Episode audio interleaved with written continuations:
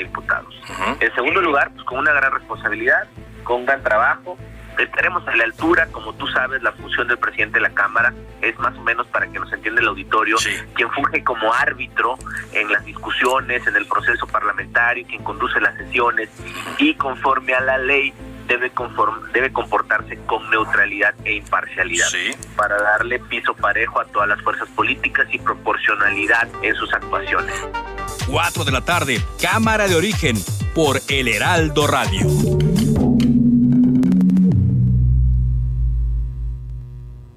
violentas, oscuras y traumáticas. Así fueron las historias de vida de los asesinos en serie más trastornados de todos los tiempos. Conoce las aterradoras vidas de Goyo Cárdenas, Ted Bundy, Charles Manson y los homicidas más sádicos que el mundo ha conocido en Diablos, el podcast del Heraldo de México. Escúchalo en Spotify. Me lo dijo Adela. Vamos a ponernos de pie. No van a ser ocho minutos, van a ser pues, unos cuantos, ¿no? Pero tenemos a Arcelia Ramírez en la línea telefónica. Qué bonito. Eso también me emocionó muchísimo. Arcelia, querida, ¿cómo estás? Muy bien, muchas gracias, Adela. Un placer platicar contigo. Al contrario. con todos ustedes. Al contrario, tú sabes cuánto te admiro y cuánto te respeto desde hace tantos años que te conozco. No debiera decir eso, ¿verdad? Pero sí, sí, hace algunos años. Felicidades, caray. Qué bonito es lo bonito. Absolutamente, muchísimas gracias. Sí, fue, pues, ¿qué te puedo decir de los momentos más hermosos de mi vida? Estar eh, regresando a las salas de cine, pues, ¿no? Bueno, y cuando empezaron los aplausos, pues, lo demás ya fue mm, pues una cosa increíble, inolvidable, la verdad. 10 a 12 de la mañana, de lunes a viernes por El Heraldo Radio. Desde La Paz. La mejor señal informativa y de contenido. El Heraldo Radio XHB CPZ FM en el 95.1 de FM. Con la H que sí suena y ahora también se escucha.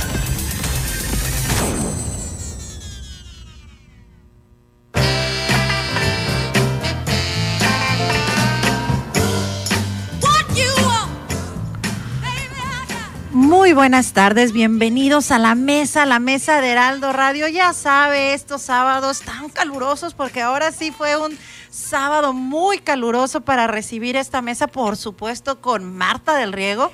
Hola Valerie, ¿cómo estás? Así es, en este sábado de calorcito de pleno verano en el que estamos eh, transmitiendo totalmente en vivo desde Heraldo Radio La Paz a través del 95.1 FM. Recuerden que también hacemos una transmisión simultánea en la página de Facebook, programa La Mesa, entrevistas y más, a través de la cual van a poder ponerse en contacto con nosotros, ¿verdad, Nacheli Rodríguez? Así es, bienvenidos de nuevo a la mesa. Escúchenos, por favor, acompáñenos en este sábado que tenemos varios temas de mucha relevancia y estaremos hablando este, desde la cuestión de las relaciones tóxicas, por ahí un tema escabroso, pero, pero intrigoso. de los que nos gusta. Lo que nos gusta, ya sabe aquí el chisme, que en la segunda opinión también, y tendremos el tema sobre eh, el sistema de educación Montessori también, y los premios EMIS, que ya vienen los premios EMIS. Sí, precisamente vamos a tener de todo, entretenimiento, este tema de relaciones tóxicas, váyale pensando, porque de repente como que empezamos a prender focos tóxicos y pues no estamos tan seguros que si está la situación bien o mal, vamos a platicar con un especialista, pero vamos a empezar de una vez con un tema más relajado, sobre todo porque ahorita en verano empezamos de repente, aunque no van a entrar inmediatamente los niños y las niñas a clase, pues empezamos a evaluar qué sistema educativo les conviene, a lo mejor con este tema de pandemia ya no estamos tan seguros si en el que están les puede funcionar y precisamente de esto tenemos a una invitada el día de hoy, ¿verdad Marta? Así es, tenemos el privilegio de tener a una gran, gran invitada que nos va a hablar acerca de un enfoque, un enfoque pedagógico que vino a revolucionar la concepción que se tiene del niño, del aprendizaje y de muchos aspectos que han enriquecido la educación a nivel mundial. Está con nosotros Brenda Arellano Dávalos, ella es guía Montessori, directora general del Liceo Montessori La Paz, también es instructora de yoga internacional para niños, gestantes y adolescentes, adultos, especialista en mindfulness y esto es parte de un extenso currículum, una de las razones por la que está aquí, pero también porque como persona tiene una gran calidad humana y nos orgullece mucho que haya aceptado nuestra invitación. La convencimos para que estuviera aquí con nosotros en la mesa. Así es, que nos explique qué es. ¿Qué es el sistema Montessori? Brenda, bienvenida. Ay, pues primero muchas gracias por la invitación. Qué lindas. Eh, bueno, pues este es un, un espacio para compartirles un poquito de, pues de lo que hacemos en una escuela Montessori. ¿Qué es? Híjole, a veces es más fácil decir lo que no es. Sí. Y, y es lo que muchas personas que no, no conocen realmente empiezan a hablar y bueno, ya en un momento platicamos de esos temas, que de cómo se confunde. Sí. Pero, ¿qué es el sistema Montessori? Pues es algo muy bonito, eh, una manera diferente de comunicarnos con los niños, de tratarlos y sobre todo que se les abre el mundo para investigar, para ir felices a la escuela, un mundo donde se descubren a sí mismos. Y bueno, esto vino a revolucionar el mundo porque pues no tiene nada que ver eh, en muchos sentidos con la educación tradicional, la que todo el mundo conocemos. Así es. Y esto pues derivó de, de una psicóloga, activista, médica, ¿no? María Montessori. Sí, así es, María Montessori, una mujer extraordinaria y realmente adelantada a sus tiempos. Ujú. Nadie la comprendía, yo creo que la tachaban de loca. muchas, muchas cosas muy aventuradas hizo. Eh, realmente estudió medicina, se especializó en toda la parte del cerebro, sí, todo, todo, todo los el comportamiento. Y después, bueno, la vida sí la fue llevando a estar eh, estudiando a los niños con, con, pues, con situaciones neurológicas muy, muy complicadas, porque en esos tiempos estaban todos revueltos. No se sabía si uno tenía una cosa o la otra. Y, y pues en el hospital ella empezó a acercarse a los niños y se dio cuenta que los niños, más allá de un, un daño este, o algo orgánico que tuvieran, ellos necesitaban atención y una atención que volcó su vida para eso. Y empezó a pues a darse cuenta que hasta aprendían, ¿no? Esos niños que estaban pues ya realmente abandonados en un hospital porque pues la medicina no encontraba mucha solución, empezó, em- empezó ella a buscar la manera en la que pues fueran autosuficientes, tuvieran cuidado de sí mismos, mucha conciencia de lo que pasaba a su entorno y aprendieron a leer algunos, bueno, toda una historia y así empezó. Y, y bueno, pues dedicó su vida a estudiar. Le, encantaban las matemáticas, la ciencia, estudió ingeniería, bueno, todo lo que yo creo que estuvo a su alcance y además de ser mujer y que no tenía mucho acceso a eso en ese tiempo, pues lo logró.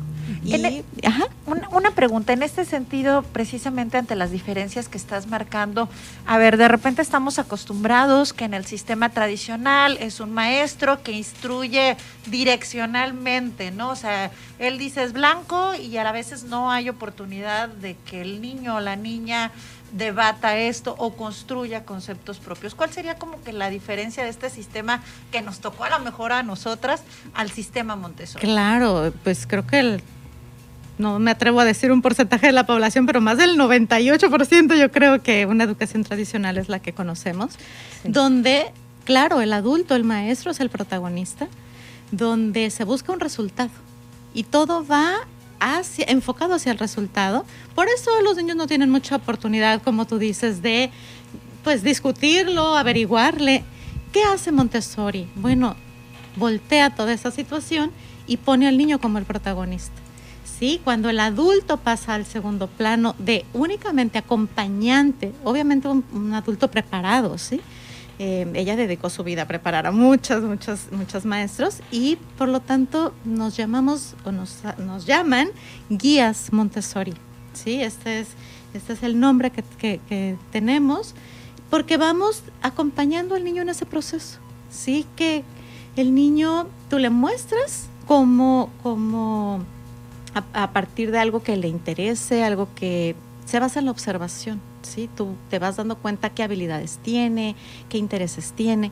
Y entonces de ahí, de ahí partes para mostrarle cualquier infinidad de materiales que están diseñados por María Montessori del área que sea, matemáticas, geografía, ciencia, lenguaje, etcétera.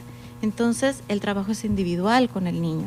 Sí, a lo mejor a veces con dos, tres niños que estén como en la misma, en el mismo interés. Se trabaja de esta manera muy cercana, encontrando que el niño eh, pueda descubrir por sí mismo y se emocione de su logro y entonces siempre va a tener un reto y va a querer más y entonces te va a buscar. ¿Y ahora qué más hago? Y ya terminé esto. Por eso los niños se fascinan ir a una escuela Montessori, porque no tiene nada más que cumplir lo que el adulto le está pidiendo, sino es el reto que incluso él mismo se va poniendo. Como pedagogos me imagino que debe ser muy complicado también este no nada más identificar qué tipo de conocimiento es el que el niño tiene preferencia, pero me imagino a veces los grupos, no sé, en, el caso de Montessori, de qué tamaño sean los grupos de, de, de alumnos, porque si pensamos en el sistema de educación pública en grupos que a veces son como treinta y tantos, no me puedo imaginar que se desarrollara un esquema de este, de este estilo. Claro, sería prácticamente un engaño, ¿no? Que, dijéramos, sí, trabajo individual y 40 niños y un adulto, no, eso es irreal. bueno, ¿cómo, ¿cómo se puede trabajar? Es un adulto más o menos por unos 25 niños, pero eso sería como algo extremo. Nosotros en Liceo Montessori, en, el colegio, tenemos tres adultos dentro de un mismo ambiente con esa cantidad de niños que te estoy diciendo. ¿sí? ¿Por qué? Porque el trabajo realmente tiene que ser muy cercano, muy personal, para observar y, e ir guiando a los niños en, sus, pues, en su proceso. Eh, el trabajo, la disposición, cómo está un ambiente, eh, ambiente le llamamos a los salones de clases, eh, pues no, no se parece a una escuela tradicional que tú entras y que, pues, ¿qué es lo que visualizas? Como muchas bancas, así en filita y un pizarrón y un maestro con un escritorio. Eso es como lo, lo más Como muy estructurado, ¿no? y bueno, tú entras a una escuela Montessori y no, no sabes como cuál es el frente del salón, porque en realidad no hay un frente. Las mesitas están distribuidas a lo cualquier espacio del salón no hay precisamente un pizarrón eh, solo para el maestro, no hay un escritorio, ¿sí? Hay una mesita y otra mesita, entonces parece mucho una casita. Sí, donde, los, donde hay muchos eh, muebles con repisas, donde están los materiales al alcance de los niños. Entonces el trabajo de la guía es invitar a los niños a acercarse por un material, llevarlo a su mesa, que el niño tiene su propia mesa y su propia silla, y trabajan con esto y lo llevan de vuelta al terminar al lugar donde lo encontraron. Y así por eso es que se conserva un orden maravilloso dentro de un ambiente, que eso pues se refleja en casa. Y de repente hay unas ideas equivocadas acerca de lo que es el sistema Montessori, ¿no? Que por ejemplo, eh, eh, muy frecuente se escucha, claro, eres, haces lo que quieres porque eres niño Montessori. como si no, como si no existiera ni estructura ni disciplina dentro de este sistema. Eh, cuéntanos acerca de estas falsas creencias acerca de lo que es Montessori. Híjole, yo creo que es de lo que más se sabe y eso es muy triste. sí, mira, como seres humanos estamos muy habituados a hablar de lo que no sabemos. Así es. Como de lo que oímos, de lo que nos contaron. Y darlo como por seguro. Exacto. Repetir. Exacto. Digo, porque así es el sistema escolar tradicional, ¿no? Repetir. repites tablas, repites palabras, ¿no? Y se convierte en una verdad, ¿no? Es como si yo ahorita te dijera, te preguntara qué opinas de las criptomonedas, algún tema que está muy en boga, y puedes decir, no, no, no, eso es una barbaridad, los bitcoins es una falacia, es una trampa. Y bueno, tú ya investigaste, tú ya fuiste, no lo sabemos. Entonces, ¿qué pasa en un sistema Montessori? Pues Desgraciadamente sí han habido y existen escuelas muy charlatanas, ¿sí? Donde pues no están las personas preparadas, donde en realidad no está, no es una escuela certificada. Y pues sí, los adultos hacen como su inventito de Montessori. Su adaptación. Su adaptación, digamos. Y entonces pues los niños aprenden de maneras equivocadas. Por supuesto que no hay un buen resultado y eso es lo que se queda esa, con, con, esa idea. con esa idea. Entonces eso pues se difunde y va de voz en voz. No, pues a mí me fue fatal, a mí me fue fatal. Y así, por eso creo que ha sido ese gran desprestigio. Cierto que también eh, se escucha, es que los niños eligen lo que quieren hacer en la escuela y cuando no entienden o no, no conocen realmente qué, a qué se refieren que elija, No, pues yo me imagino a los niños colgados de las cortinas y brincando arriba de las mesas, ¿no? claro, sí. un mundo salvaje. Sí, sí, sí, un mundo sin reglas. Sin... lo maravilloso de Montessori es que dentro de un ambiente muy estructurado, donde hay muchas reglas, sí, bueno, unas reglas de mucho respeto, los niños las viven porque las entienden, las, las llevan a cabo porque... Tienen sentido para ellos, ¿no? sentido las reglas están vinculadas que entiendan que la consecuencia va a estar vinculada con el hecho. ¿sí? No es como el niño derramaba la leche y se queda sin ver la tele, que tiene que ver la leche con la tele, ¿sí? sí, sí, Y en Montessori no pasa así. Entonces, el niño, yo, yo te lo puedo voltear, el niño no hace lo que quiere, sino quiere lo que hace. Ama, ama profundamente lo que le das para que le vas acercando para su aprendizaje. Entonces, pues sí elige. Hoy le dices, mira, hoy tenemos que trabajar matemáticas, eh, historia y esto de ciencia. ¿Por dónde quieres comenzar? Entonces, claro que él elige. Claro. Pero dentro de pero dentro de decisiones ya pautadas, Un marco muy muy este estructurado para que sepa dónde moverse, y eso le ayuda muchísimo porque ordena su mente y bueno, ordena la vida, porque eso... Le da seguridad, ¿no? ¿Cuántos adultos indecisos no, andamos porque estamos acostumbrados a que toda la vida nos están diciendo desde chiquitos qué tenemos que hacer y... Claro, y aquí ellos empiezan a darse cuenta que pueden decidir, al final de cuentas lo van a terminar haciendo todo. Claro. Pero qué bonito es que ellos sientan que pueden tomar esa decisión de voy a iniciar por esto y al final del día, bueno, ya está todo y se sienten muy felices. Sí. Y también es como, es como asumir un control de tu propia formación, ¿no? O sea, si darte cuenta, esa es como la formación, ¿no? Paralela de, de, hacerte responsable de lo que vas aprendiendo y amar lo que vas aprendiendo. Claro, es la, la educación que ahorita está como muy en boga de la autoeducación o, el dirigirnos a nosotros mismos. Sí, pero si te avientan hacia el mundo, bueno, no sabes ni por dónde. Oye, Brenda, ¿y cómo hacen para que sea compatible con, con lo que exige la SEP para reconocimiento Esa es muy buena pregunta. Eh, bueno, ciertamente vivimos en un país donde existe una institución que es Secretaría de Educación Pública, donde ellos rigen la educación y nos dan un permiso a las escuelas, la que me digas, con el sistema que quieras. Entonces, al, al obtener este permiso, también obtenemos un adquirimos un compromiso, que es eh, cumplir los estándares, sí, lo que nos, lo que le piden a cualquier escuela como conocimientos básicos. Y pues esto empata muy fácil, porque si tú lees un, un, programa educativo, no sé, de primer grado, pues los niños deben ir leyendo, sumando, etcétera. Qué mejor que teniendo los libros que los proporcionará la Secretaría de Educación Pública, pero aprender, digamos, con un material que ellos puedan tocar, armar, desarmar, que lo vivan por todos sus sentidos. Por eso es el material Montessori. Y después, cuando ya entendió, por ejemplo, el concepto tan sencillo como de una suma o de una multiplicación, ahora sí podemos ir a contestar el libro, porque son ejercicios de eso mismo.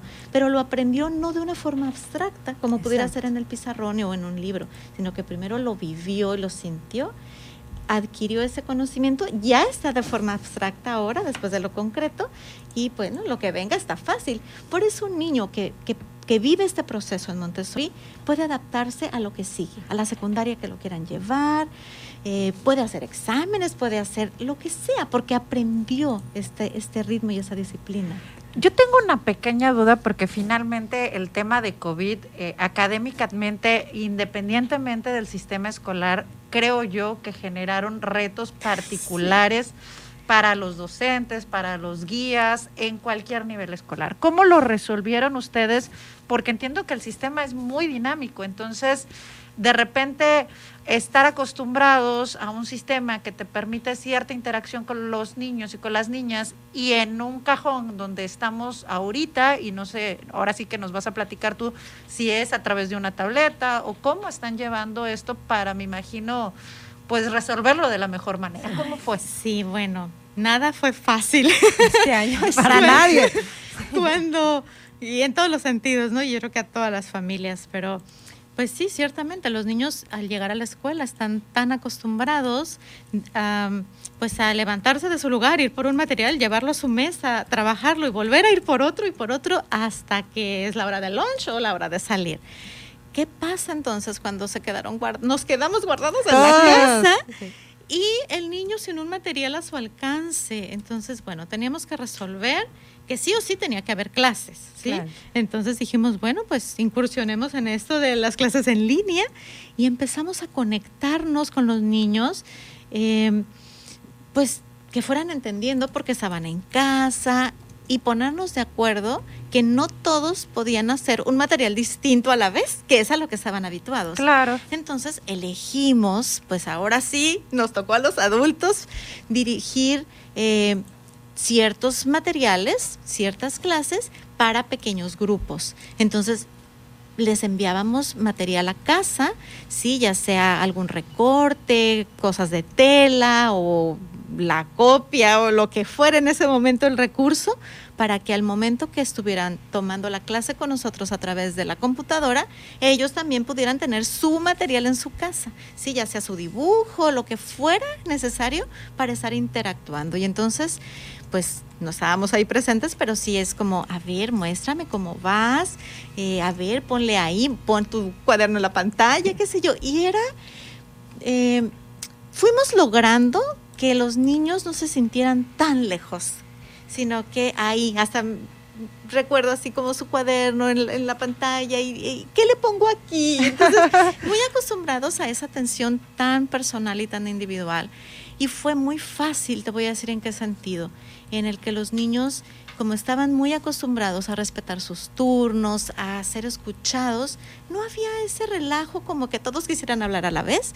Fue sencillo que les, mostramos que la manita virtual, qué sé yo, y cada uno tiene su tiempo. Eso ha sido muy bueno y pues se ha dado el trabajo. Y, y, en este sentido es, es, muy importante pues entender de que cuando la estructura está bien, ¿no? Este, se puede adaptar, más fácil adaptarse a cualquier tipo de desafío, ¿no? Así que, es. Que esa es puede ser la lección. De, Sí, pues la vida nos tiene muchas sorpresas siempre y, y, es muy satisfactorio darnos cuenta que cuando hay una buena base, las cosas pueden fluir y también hay que reinventar muchas cosas. ¿sí? y, y Brenda, un poquito resumiendo antes ya de que se nos está acabando el tiempo, eh, ¿qué le dirías, por ejemplo, a un, papá, a una mamá que en estos momentos está escuchándonos y que, y que dentro de esta amplia gama de oferta que de repente hay de enfoques y que uno ya hasta se marea, ¿no? Pues, bueno, ¿a dónde voy? ¿Por qué, eh, eh, si pudiéramos resumir cuáles serían los beneficios de un niño dentro de un enfoque Montessori? Además de los que ya nos dijiste, ¿no? que, fue esto, ¿no? De estimular por la iniciativa, el pensamiento, no sé, este concreto al abstracto, etcétera, etcétera. ¿Qué, otros beneficios? Bien.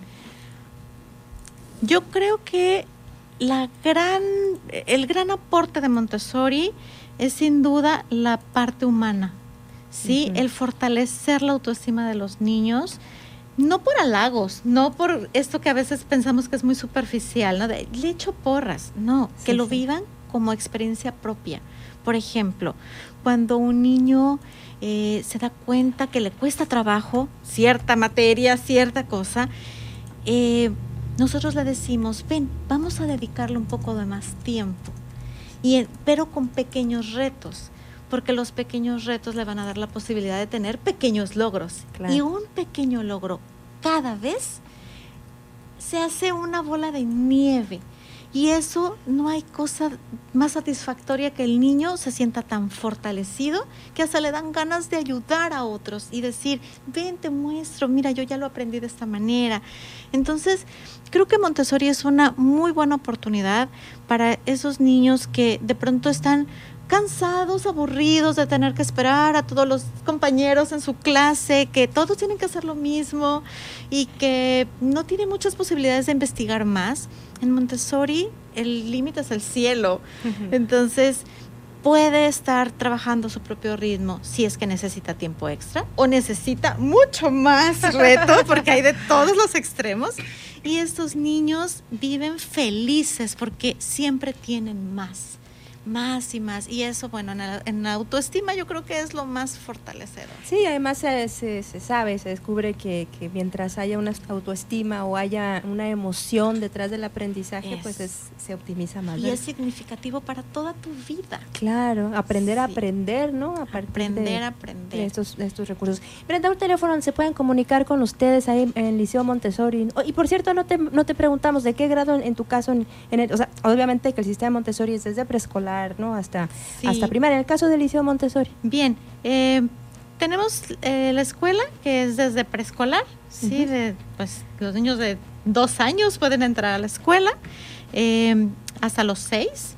Eh, y eso está en un edificio y nos eso lo dirige mi mamá, que es Alma Dávalos. También ella, le mandamos un saludo, ¿no? Maravillosa guía Montessori. Ella trajo el sistema Montessori aquí al estado hace 41 años. ¿Qué números pudieran ser para las personas que estén interesadas? Preescolar y primaria, ¿verdad? Preescolar y primaria. Y nosotros en liceo tenemos la primaria eh, de los de todos los grados, de primero a sexto. Este ¿Tienen página de Facebook o alguna oportunidad donde pueden, las pueden buscar como Montessori de La Paz en Face, ahí van a encontrar, o como Liceo Montessori. Em, y bueno, ahí van a encontrar muchas... La información y los teléfonos donde el, pueden El teléfono eh, donde puedo atenderlos es 612 200 7376. Repítenos por, por si acaso ya no, no tenía plumas a la mano. 612 200 7376. Perfecto, pues muchísimas gracias Brenda, un placer platicar contigo y de verdad que, que todos los que nos están escuchando eh, es un, eh, ahora sí que ya desde el testimonio de la autorreferencia, que como mamá Montessori también le, recomendamos muchísimo porque realmente los niños aprenden eh, más allá de, de, lo que uno puede sospechar que se tendría que aprender en la escuela gracias a este maravilloso enfoque que es Montessori. Nos vamos a una pausa comercial, es muy breve, ya volvemos, estamos aquí en el programa La Mesa.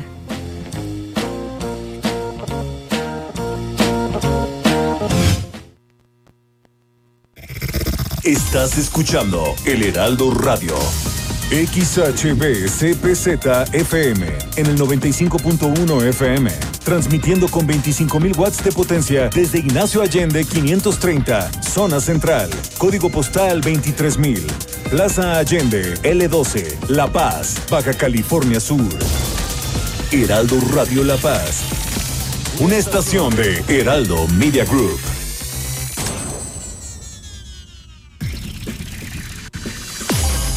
En el 95.1 de FM, Heraldo Noticias La Paz. La información más relevante generada al momento.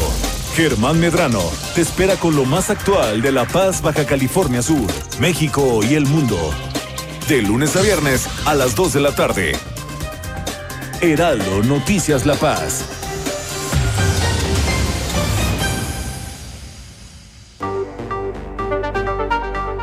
Cámara de origen Está justo con nosotros Sergio Gutiérrez. Una gracias por acompañarnos. ¿Cómo está, diputado? Hola, ¿cómo estás? Buenas tardes. Saludos al auditorio. Pues mira, primero que nada, muy agradecido con mis compañeros diputados quienes determinaron que yo sea la propuesta para presidir la Cámara de Diputados. En segundo lugar, pues con una gran responsabilidad, con un gran trabajo, estaremos a la altura, como tú sabes, la función del presidente de la Cámara es más o menos para que nos entienda el auditorio, quien funge como árbitro en las discusiones, en el proceso parlamentario, quien conduce las sesiones y conforme a la ley debe, debe comportarse con neutralidad e imparcialidad para darle piso parejo a todas las fuerzas políticas y proporcionalidad en sus actuaciones. 4 de la tarde, Cámara de Origen por El Heraldo Radio.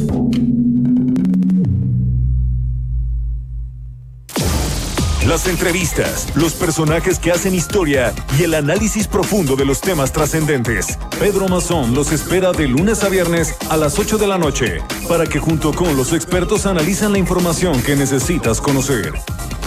De frente en Baja California Sur, por El Heraldo Radio 95.1 FM.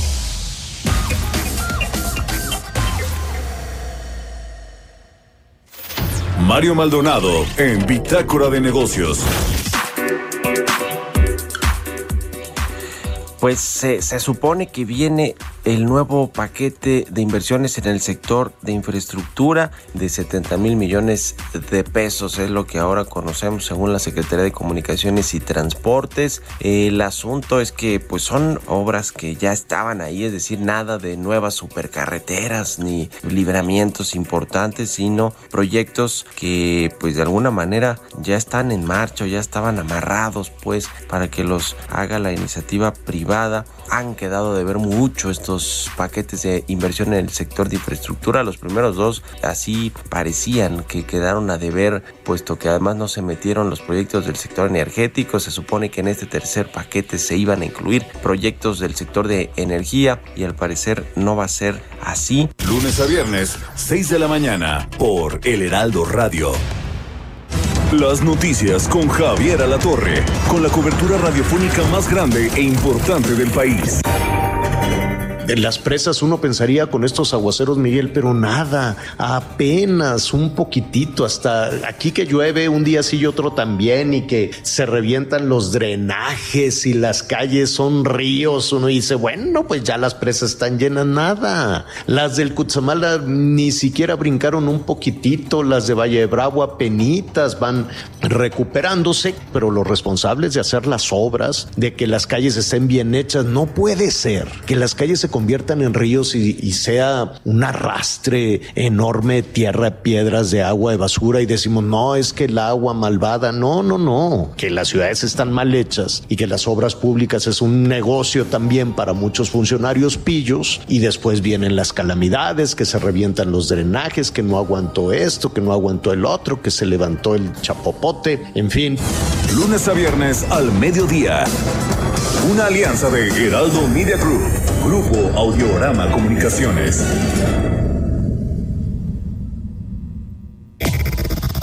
Desde La Paz, la mejor señal informativa y de contenido. El Heraldo Radio XHB CPZ FM en el 95.1 de FM. Con la H que sí suena y ahora también se escucha. I feel like I'm so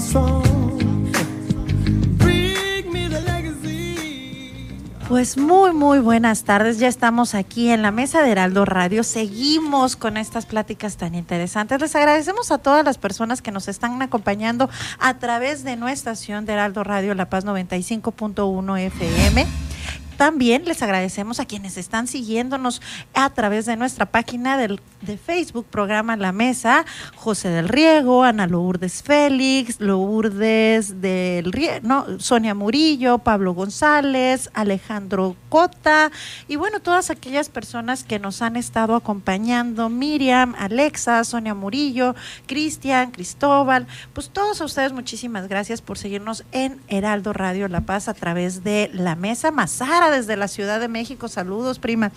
Bueno, pues resulta ser que efectivamente hoy vamos a tomar un tema muy interesante. Y aquí hay varias connotaciones, querido auditorio, porque de repente hablamos ya como muy en broma de, ay, es que ¿dónde está la tóxica? Ay, ¿dónde está el tóxico? Y ya es como que entre broma creemos que las relaciones en pareja tienen que ser así o que es normal que se den ciertos parámetros de toxicidad en las parejas para que sean así, para que sean parejas. Entonces, de este tema vamos a hablar precisamente con una especialista que tengo el gustazo de presentar porque como dice Marta del Riego, pues aquí gira de repente el la parentela. el nepotismo. El nepotismo. Como debe de ser. Como debe, ser. Pero bueno, la verdad es que... hay talento. hay talento y es una excelente psicóloga, es eh, psicóloga clínica que es mi hermana, Megan Vélez. Hola, ¿qué tal? Buenas tardes. Pues bueno, para que vean que no nada más es nepotismo. Bueno, ella es una especialista, es maestra en psicología, maestra en terapia familiar y de pareja y ha desarrollado su actividad profesional, sobre todo en la terapia de familia y pareja desde el 2013, donde ha adquirido experiencia en atención psicológica a mujeres, hijas e hijos en situación de violencia y valoraciones de riesgo, ya en situaciones muy, muy complicadas que, que le ha tocado atender eh, es especialista también en perspectiva de género, enfoque de derechos humanos y cultura de la paz. Bienvenida. Muchísimas gracias por invitarme y pues es un tema bastante interesante. A ver, ¿qué va? ¿qué es ser tóxico? Porque de entrada como que ya es tan tan normal como decíamos a un principio que dices, bueno, es que así tiene que ser, tiene que ser la tóxica o el tóxico. ¿Cómo, cómo va eso de, de la toxicidad? Bueno, es que en realidad ese es un concepto muy nuevo porque yo creo que de un tiempo para acá las redes sociales empezó a implementar que el tóxico, que la tóxica por esto mismo de los memes, ¿no? Pero en realidad esto hace referencia a lo que son las relaciones codependientes. Entonces, ya a lo mejor se ve como broma, pero ser una persona tóxica, pues quiere decir que hay ciertas características de conductas o comportamientos que hacen daño, que nos hieren o nos lastiman, tanto a mí como a otras personas. Entonces, ya en una situación de pareja hablamos de cosas muy específicas, ¿no? Por ejemplo, eh, hablamos de una relación en donde hay control, donde hay una lucha de poder, sumisión, eh, no hablemos específicamente de un sexo, ¿no? Sino que realmente, porque a veces tiende a ser mutuo. Entonces, eh, son personas que controlan, manipulan, chantajean, este, que se escudan de muchas veces la enseñanza que hemos tenido a lo largo de los años del amor romántico, ¿no? Eh, ahorita también ya está como más sonado eh, y he, identificado esto del amor romántico, pero pues antes era lo normal, ¿no? Entonces muchas de las conductas tóxicas tienen que ver con que están reforzadas a lo largo de miles de años eh, de nuestra cultura, vamos a hablar específicamente de la cultura de México, y que realmente se ven como lo adecuado, lo normal, lo correcto, lo tolerable. Entonces muchas personas permanecen en situaciones así o buscan relaciones así porque es lo normal o lo esperado. O incluso hasta lo ideal a veces. O lo ideal. lo venden en cada medio, ¿no? Películas, telenovelas, este... Las canciones. Todo, ay, sí. De repente es así como que si no me celes que no me quiere, ¿no? Sí, exacto. O, que me demuestre que me quiere. Vamos a, vamos a darle celos para ver si es cierto. Y hasta uno se puede sentir triste, ¿no? Decir, ay, si no me cela, entonces de verdad no me quiere, no le importa, no le, interesa, ¿no? Y precisamente en ese contexto, por aquí nos hicieron llegar cuando comentamos en nuestras redes sociales de programa La Mesa de Heraldo Radio La Paz, nos comentaba precisamente, nos hicieron llegar un audio donde nos platicaban esta experiencia. Te lo voy a compartir para que veamos qué tan desierto está esta situación. Y en mi, en mi experiencia en la universidad, todo fluía bien en aquel, en, aquel verano del, 2000, del 2007. Eh, y pues todo caminaba perfecto, buena vibra, buena onda, eh, ternura, miel sobre hojuelas. Y pues de repente, pues el típico, pues donde estás, a ver si, a ver si es cierto que estás ahí, en cuál súper estás. Y un seguimiento constante, ¿no? Casi, casi una bitácora y cuando como hombre te puedo dar mi percepción, cuando sabes que no compartes ni el machismo, cuando sabes que eh, respetas el entorno y que la gente hace sus cosas y, tienes tus espacios, de repente te ves invadido por situaciones que dices, espérate, o sea, pues está chido el amor, pero pues no hay que confundir una cosa con el hostigamiento que se puede presentar, ¿no? Y cuando yo viví esa situación, que no fue, gracias a Dios, tan caótica, definitivamente ya darme cuenta con el paso del tiempo que estar ligado al perfil de una persona de esas características, pues definitivamente no va con mi manera de ser, no es... A ver, aquí estamos escuchando muchos elementos. ¿Cuáles son estas señales de alarma para identificar que estás dentro de una relación tóxica? Ok, para empezar, eh, hay que entender que las relaciones tienen un ciclo, tienen como un inicio, un intermedio y un final en dado caso, ¿no?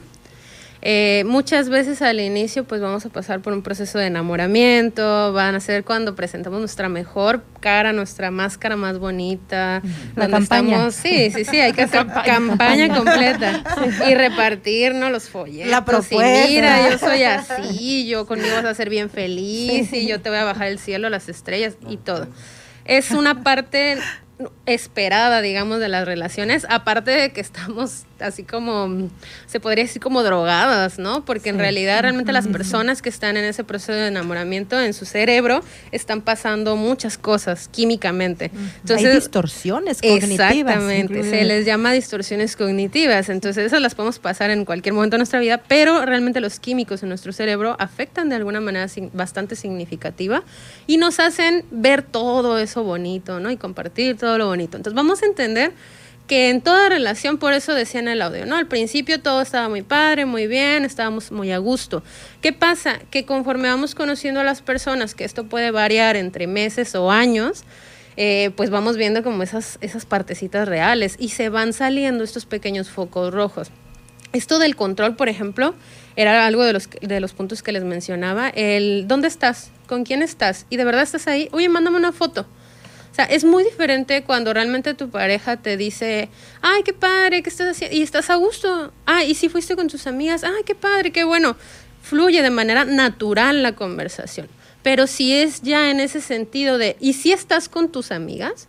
Y de verdad fuiste, sea, se nota realmente cuando hay esta, este cuestionamiento de dónde estás y esto. Y es bien peligroso ahorita con las redes sociales, el GPS, toda la tecnología que existe actualmente, de verdad, eh, que comparten una historia y que sales de fondo, ah, que siguen a las amigas, a los amigos para ver si ahí les comentaste, le diste like. Esto, esta constante vigilancia, pues obviamente tiene que ver mucho con las mismas inseguridades que tiene cada persona, ¿no? Entonces, eh, el control es una de las características o las primeras banderas rojas o focos rojos que debemos identificar. Si tú estás con una persona en quien confías y quieres confiar y quieres estar tranquila de que esa persona está contigo porque te quiere y porque quiere estar contigo, no tienes por qué estar buscando si te está haciendo infiel, si está haciendo otras cosas. Y si lo hace, lo va a hacer. ¿Sí? Entonces tiene que ver eso con la parte de mi seguridad o mi autoestima. Oye, si yo me doy cuenta que me engañan, pues me voy pero yo no tengo por qué estar como que constantemente en la vigilancia de, porque eso tiene que ver con la codependencia. Pero sí, también, perdón, aquí hago una pequeña, meto un bocadillo. a veces también eh, lo que estás diciendo es cierto, es súper importante y, y, también a veces hay que estar como alertas porque de en, en, este, en esta romantización que se hace de repente en las relaciones tóxicas, que nada tiene que ver con amor, sino con otro tipo de mecanismos ahí, ¿no? Subyacentes, entran, la, entran las, eh, el relato, ¿no? Que te dice, no, mira, lo que pasa es que es por tu bien porque así ya te puedo cuidar y, puedo saber cómo estás para poderte proteger. Y entonces cuando por ahí estás eh, cojeando de la pata, ¿no? Que necesitas sentirte protegido y demás, ese control lo traduces a protección. Y ojo, ¿no? Que ahí ¿Cómo podemos, cómo podemos tan delgada la línea? Sí. ¿Cómo podemos distinguir cuando nos están controlando a cuando es un interés como de protección? Y me refiero de protección como por seguridad. Quiero saber dónde estás para ver y si, si estar atento por si llegas a necesitar alguna situación, ¿no? Digo, elemental, como te podría decir tu papá, tu mamá o qué sé yo. Eso tiene que ver mucho con nuestra cultura. Sí, la cultura mexicana nos habla mucho de la necesidad de protección esta relación paterno-filial, se podría decir, ¿no? Entonces, sobre todo se da mucho con las mujeres, que en el hecho de que la mujer no, no se puede proteger sola y el mundo es tan peligroso para la mujer, que tú siempre tienes que tenerte un hombre que te proteja. Entonces, eso tiene que ver mucho con la cultura mexicana. Hablo en particular de la mexicana porque sabemos que es algo a nivel global, mundial, este, pero se ha, digamos que venido a reproducir que dentro del mismo patrón del amor romántico se dice que pues necesitamos buscar una pareja que nos proteja, sobre todo en la mujer. Y al hombre se le dice que hay que buscar una mujer para proteger. Sí, entonces igual, de hecho pasa muchas veces en las que a la mujer, por ejemplo, es muy independiente, trabajadora, sale, chambeadora, hace todo y hace hasta de mecánica y todo esto, que realmente eso es lo que deberíamos hacer todas las personas y llega a salir con un, joven y entonces él como que, ah, pues ya no me gusta tanto, ¿no? Es que ella es como que muy, hace no todo. Me necesita. No me necesita. Y no se siente ni siquiera esa atracción porque pues es que, ¿para qué? Y van y buscan entonces una mujer que sí reproduzca esos patrones en las que él se sienta necesario. Entonces, ah, yo siempre en todas las entrevistas o pláticas o charlas que llego a tener, siempre vuelvo a tocar los temas de esto, ¿no? Por eso, pues una de las cosas que señalan ahí es la perspectiva de género, ¿no? Entonces, realmente no podemos ver las relaciones tóxicas sin entender que hay diferencias culturales en la crianza de hombres y mujeres. Entonces, realmente, tanto hombres como mujeres entramos a relaciones tóxicas por diferentes razones. Y tanto esta persona que mandó el audio estaba pasando por situaciones que a lo mejor decía, es que yo en mi familia yo no vi esto yo no entiendo por qué tiene que ser así. Y él decidió salir porque él tenía la capacidad, la preparación emocional, el proceso para tomar la decisión. Pero no todas las personas pueden porque tienen estas conductas o reforzadores. Decir, no, pues si a mí me enseñaron que yo tengo que cuidar, a mí me tienen que proteger, entonces pues ni modo, él se preocupa por mí, pues ahí te va mi dirección, mi ubicación a cada segundo y sabes qué, aquí te va el GPS siempre conectado y puedes detectar dónde está el teléfono, donde sea. Entonces ya ahí como la línea es muy delgada. Por eso les decía, se nota mucho la intención de los mensajes o de las solicitudes. Porque, por ejemplo, yo puedo tomar un Uber, un transporte o lo que sea, y entonces eh, mi pareja o alguien me puede decir, oye, mándame la ubicación para que yo sepa que estás segura y adelante. Pero es muy diferente que yo diga, ay, estoy en una fiesta, a ver, eh, mándame la ubicación. A ver si sí, o estás con Laura o estás con Juan. Ah, oye, pero no dijiste que estabas en tal lado. No, pues sí, iba a ir al tal lado y luego de, ah, pero no dijiste que.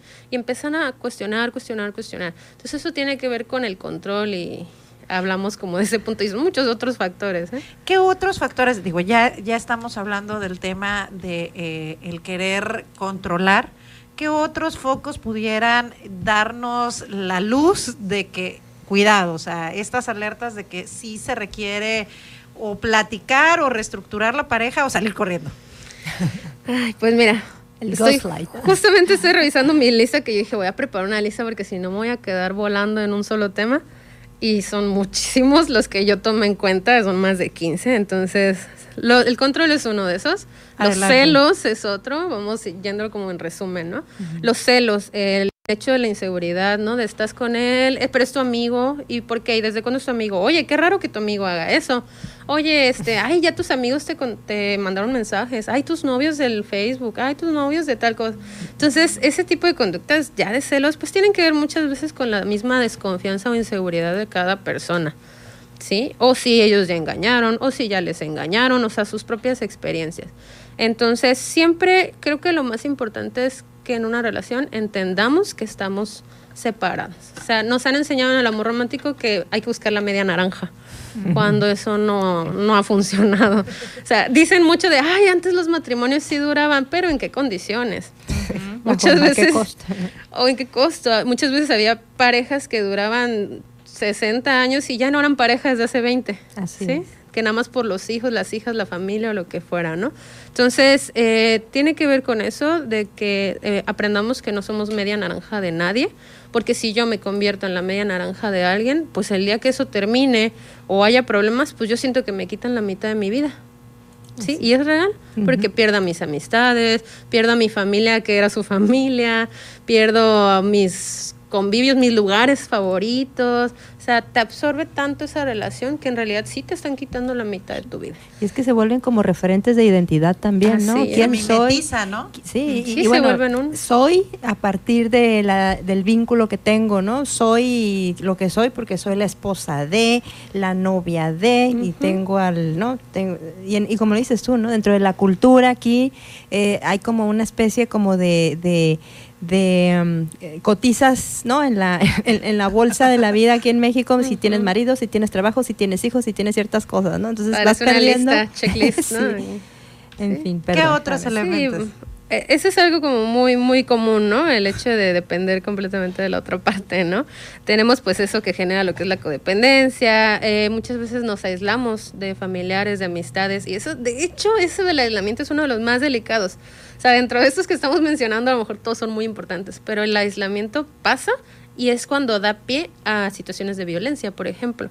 ¿Cómo sería el aislamiento para ponerlo así como prácticos? Mm, cuando, por ejemplo, nos dicen, ay, es que no me gusta tu amiga, se me hace que ella no está a favor de nosotros, de nuestra relación.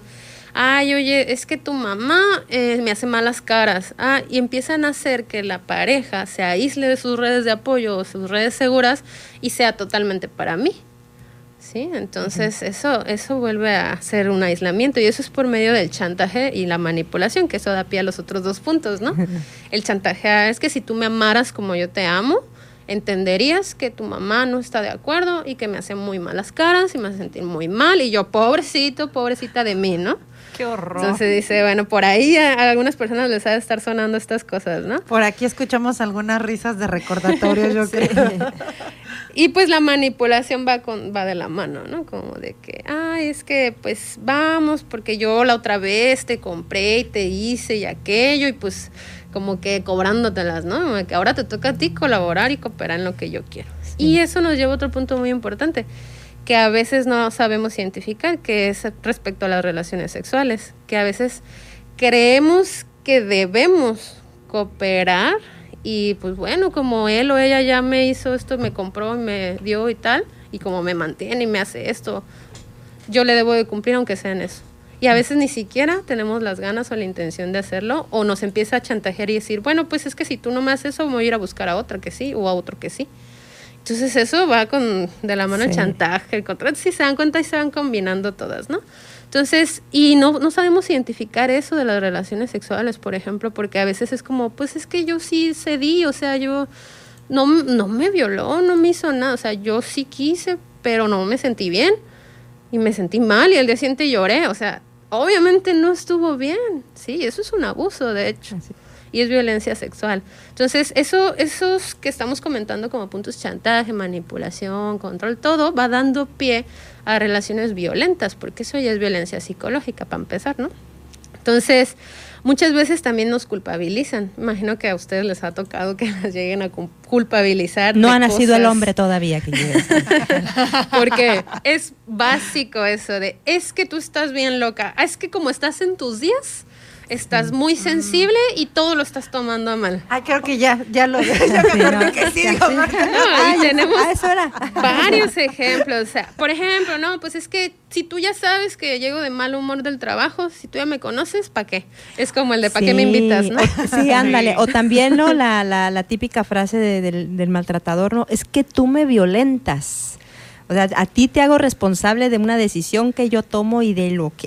Con nadie más me comporto así. Sí, exacto. Y luego, y, de, y además tenemos un, un, entorno que refuerza esas ideas con estas, eh, estos argumentos torpes de, ay, pues, ¿por qué las mujeres eligen tan mal, no? Como si uno fuera a un bar y dijera, levante la mano, ¿quién es el más papanatas de aquí para hacerlo mi novio? Tómalo, me lo llevo. Exactamente. o sea, sí. no es así. Y hay memes de eso, ¿eh? En realidad, o sea. Se dan cuenta que dije papanatas para suavizarlo, pero bueno.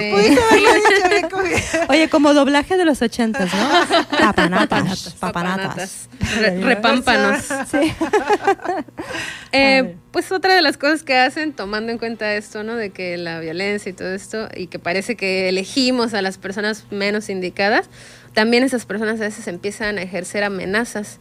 Si, por ejemplo, ya saben secretos nuestros, cosas muy íntimas, muy personales, o pack? simplemente también los packs. Imagínate, no, ahí. hombre, qué horror. Eh, también el hecho de que como hay relaciones muy codependientes, entonces yo te amenazo de que te voy a dejar, o me voy a ir con otra, o voy a hacer otra ¿Sabes cosa. también qué puede pasar? Es decir, oye, fíjate qué tal me anda buscando y pues yo le dije que tengo pareja, pero, ay, pero pues es que tú ya no me prestas atención. O sea, como jugar con ese, esa, Sí, ese doble mensaje. Sí, el doble mensaje, como si no me, si no me pelas, ah, te voy a dejar. Y el otro pobre o la otra pobre ya empieza a decaer su estado anímico, a, a bajar también este su autoestima, ¿no? Claro y, que sí. y amenazarse No, de a- perder a la pareja. Y a tratar de como empezar a complacer, ¿no? Así decir, Claro. ay, no, este, ya se Ay, me le va, vamos a dar que un tengo- regalito para que no se sienta así. Sí, pobrecito. sí. Qué, buenos ejemplos están saliendo. Yo creo Nos que estamos Sí, poniendo Sí, las Todo, cosas. querido auditorio, son mensajes que han llegado Ah, en este claro, momento. sí, no sí, crean que son proyecciones. Claro no, son no. ejemplos, no son ejemplos vivenciales. Sí, claro, Sí, claro. sí, No me doy cuenta de nada, no se preocupe. Secreto profesional. No, pues sí, la verdad, eh, esto que estamos comentando e inevitablemente cualquier tema relacionado a relaciones de tóxicas o de violencia, pues es eso, violencia. Violencia es un delito de cualquier forma y hay diferentes tipos. Y a lo mejor hemos aprendido a identificar la violencia física porque se ve, aunque no siempre se ve. Sí, hay personas que saben dónde y cómo golpear para que no haya marcas, ¿no? Entonces, eh, no siempre se ve, a veces es importante tomar en cuenta que puede ser violencia psicológica también, y la violencia psicológica yo siempre les digo, es como si fuera un chip, o sea, te instalan un chip en tu cabeza o algo y pues ya, te pierdes en eso, ¿no? Y se te instalan todas esas cosas. Y, y- y entender también, ¿no? La definición de violencia, como tú bien dices, que es muy amplia y no es esta imagen, no esta representación que tenemos la mayoría en nuestra cabeza, que la violencia es el golpe manifiesto y explícito, ¿no? Hay violencias muy sutiles que ni siquiera puedes darte cuenta en ese momento que estás siendo violentada, sino que hay como una incomodidad que no alcanzas a distinguir por unas por circunstancias muy normalizadas Y ya después, gracias a profesionales como tú, pues ya entonces descubres y te ayudan a entender que estás siendo sujeta de violencia. Nos vamos ya identificado como, perdón. Ah, no, no, sí, perdón. No, ya identificado como bien dices, ¿qué es lo que tienes que hacer? Porque a lo mejor alguien nos está escuchando y dice, ay, a mí me pasa esto, ay, a mí me pasa esto otro, oye, yo creo que estoy en una situación de una relación tóxica, ¿qué puedo hacer para salirme de ahí? Es todo un proceso realmente y hay que entender muchas veces, eh, me gustaría más bien dar un consejo como para las personas que conocen a alguien que está en esta situación, porque a ah, veces son las que quieren actuar.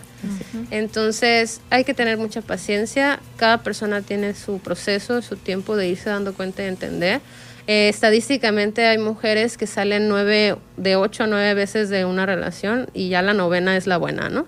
Entonces, siempre y cuando pues sea tiempo, porque sabemos que la violencia es gradual y va aumentando. Por eso no hay que juzgar a las personas que están en relaciones tóxicas o de violencia, porque han ido entrando, hablamos del enamoramiento, o sea, fueron entrando de manera gradual y se agarran de esas cosas buenas que no les dejan salir de esas relaciones. Entonces no hay que juzgarlas porque cada quien tiene sus razones de permanecer en donde están. Los hijos, las hijas, eh, la economía, eh, algún negocio, la casa, el carro, lo que sea, pero tienen sus razones. Sí, pues nadie empieza una relación con el primer golpe, ¿no? O sea, no, en la primera cita nadie te golpea. Sí, no, no, exactamente. Si fuera así, pues a lo mejor ahí sí ya es más fácil salir y recorrer, ¿no?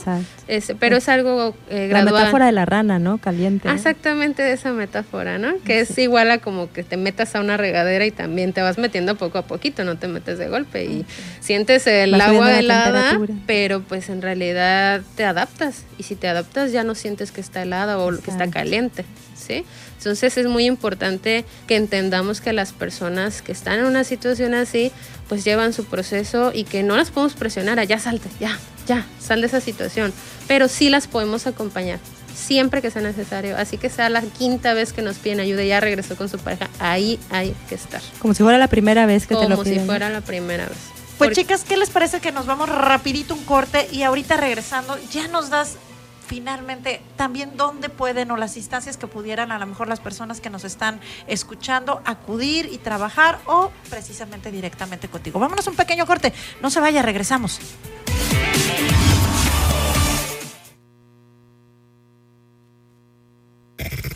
Estás escuchando El Heraldo Radio.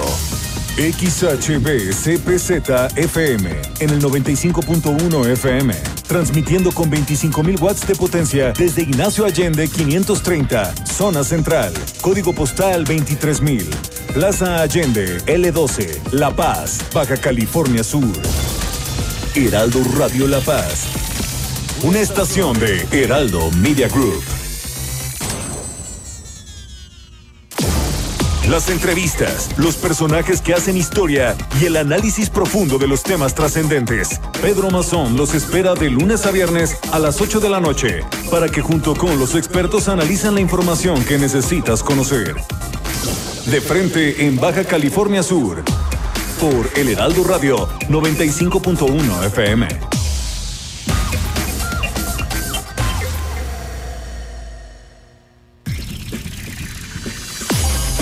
En el 95.1 de FM, Heraldo Noticias La Paz. La información más relevante generada al momento. Germán Medrano te espera con lo más actual de La Paz, Baja California Sur, México y el mundo. De lunes a viernes a las 2 de la tarde. Heraldo Noticias La Paz.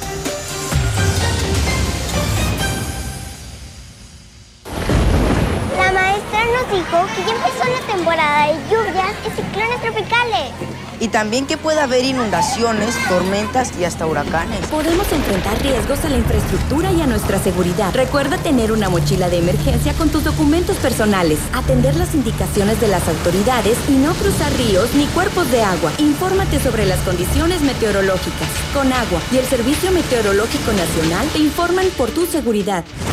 Con agua. Sofía García y Alejandro Sánchez, informativo El Heraldo, fin de semana.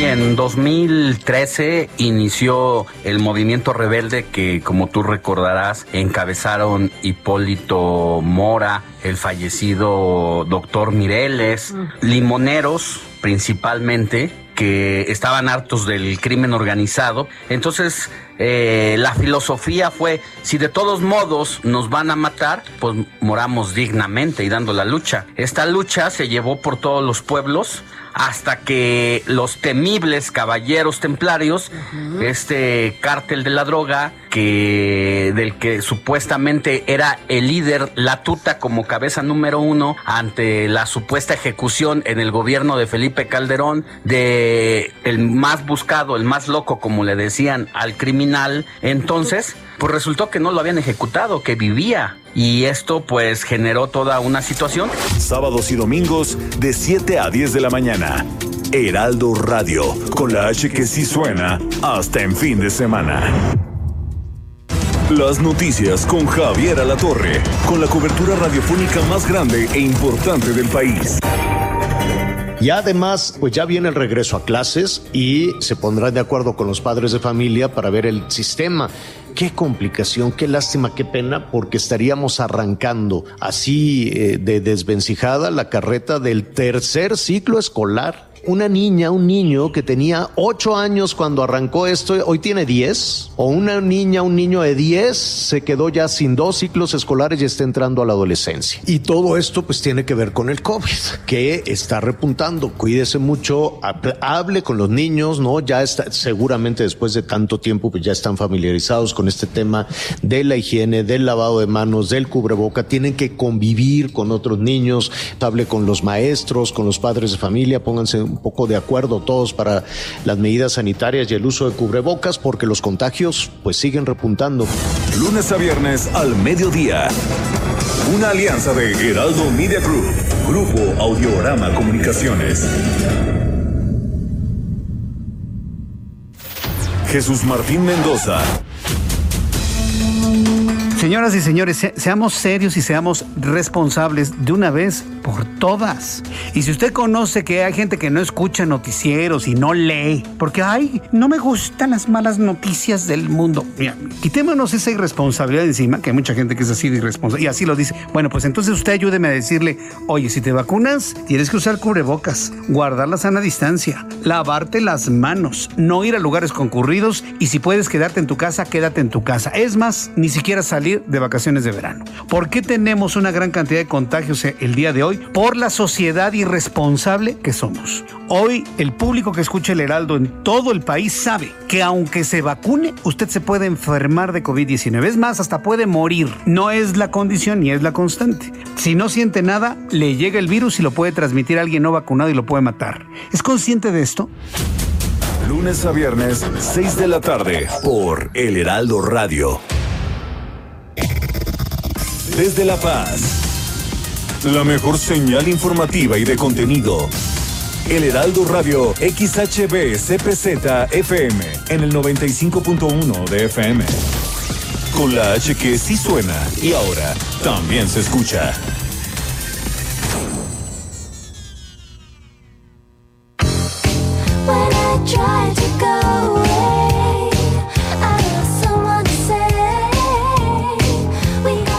Seguimos con más. Estamos en, recuerden, el programa La Mesa. totalmente en vivo. Puedes seguirnos a través de nuestra página en Facebook. Estamos transmitiendo simultáneamente el programa La Mesa Entrevistas y más. Y bueno, pues seguimos platicando con Megan Vélez acerca de un tema que es muy, muy interesante, que son las relaciones tóxicas. Y cuéntanos, ¿qué puede, qué puede, a dónde puede acudir las personas que están en, medio de, de, una circunstancia así y que no pueden salir? ¿Y dónde pueden... Eh, recibir ayuda, contención. Ok, es importante pues también que consideren a sus amistades, familiares y en caso de que no, pues hay diferentes instituciones que pueden apoyarlas en estos pues problemas o situaciones de violencia o relaciones tóxicas. También ese ejemplo que me comentaba, ¿no? De compartir las fotos privadas y todo eso, pues son delitos. Entonces todo delito puede ser también denunciado. Entonces también hay que acercarse a la Procuraduría, ya sea al centro especializado en casos de mujeres que eh, o lo que es el penal, o sea, realmente hay que eh, solicitar el apoyo a 911, eh, del 911 a veces este, también en estas situaciones las pueden redireccionar a una línea de atención también 24 horas para este tipo de casos eh, y se les puede brindar orientación y asesoría y también pues con todo gusto pues puedes contactarme, ¿no? Por vía Facebook, Megan Vélez, igual y lo pueden ver el vínculo en el enlace y este pues adelante, ¿no? Hay que salir de esta situación y acompañar también a las personas allegadas.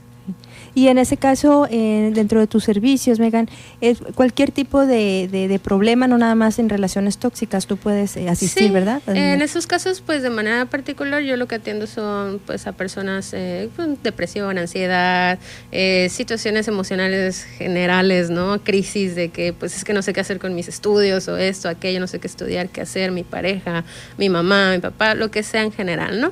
tanto individual, de pareja y familia. También niños, niñas y adolescentes, pero es como que lo que menos me ha llegado, ¿no? ¿Teléfono donde se pueden comunicar contigo? El 612-15-358-39, que es mi número particular, este igual eh, por Facebook o por WhatsApp también. ¿eh? Otra, otra, 612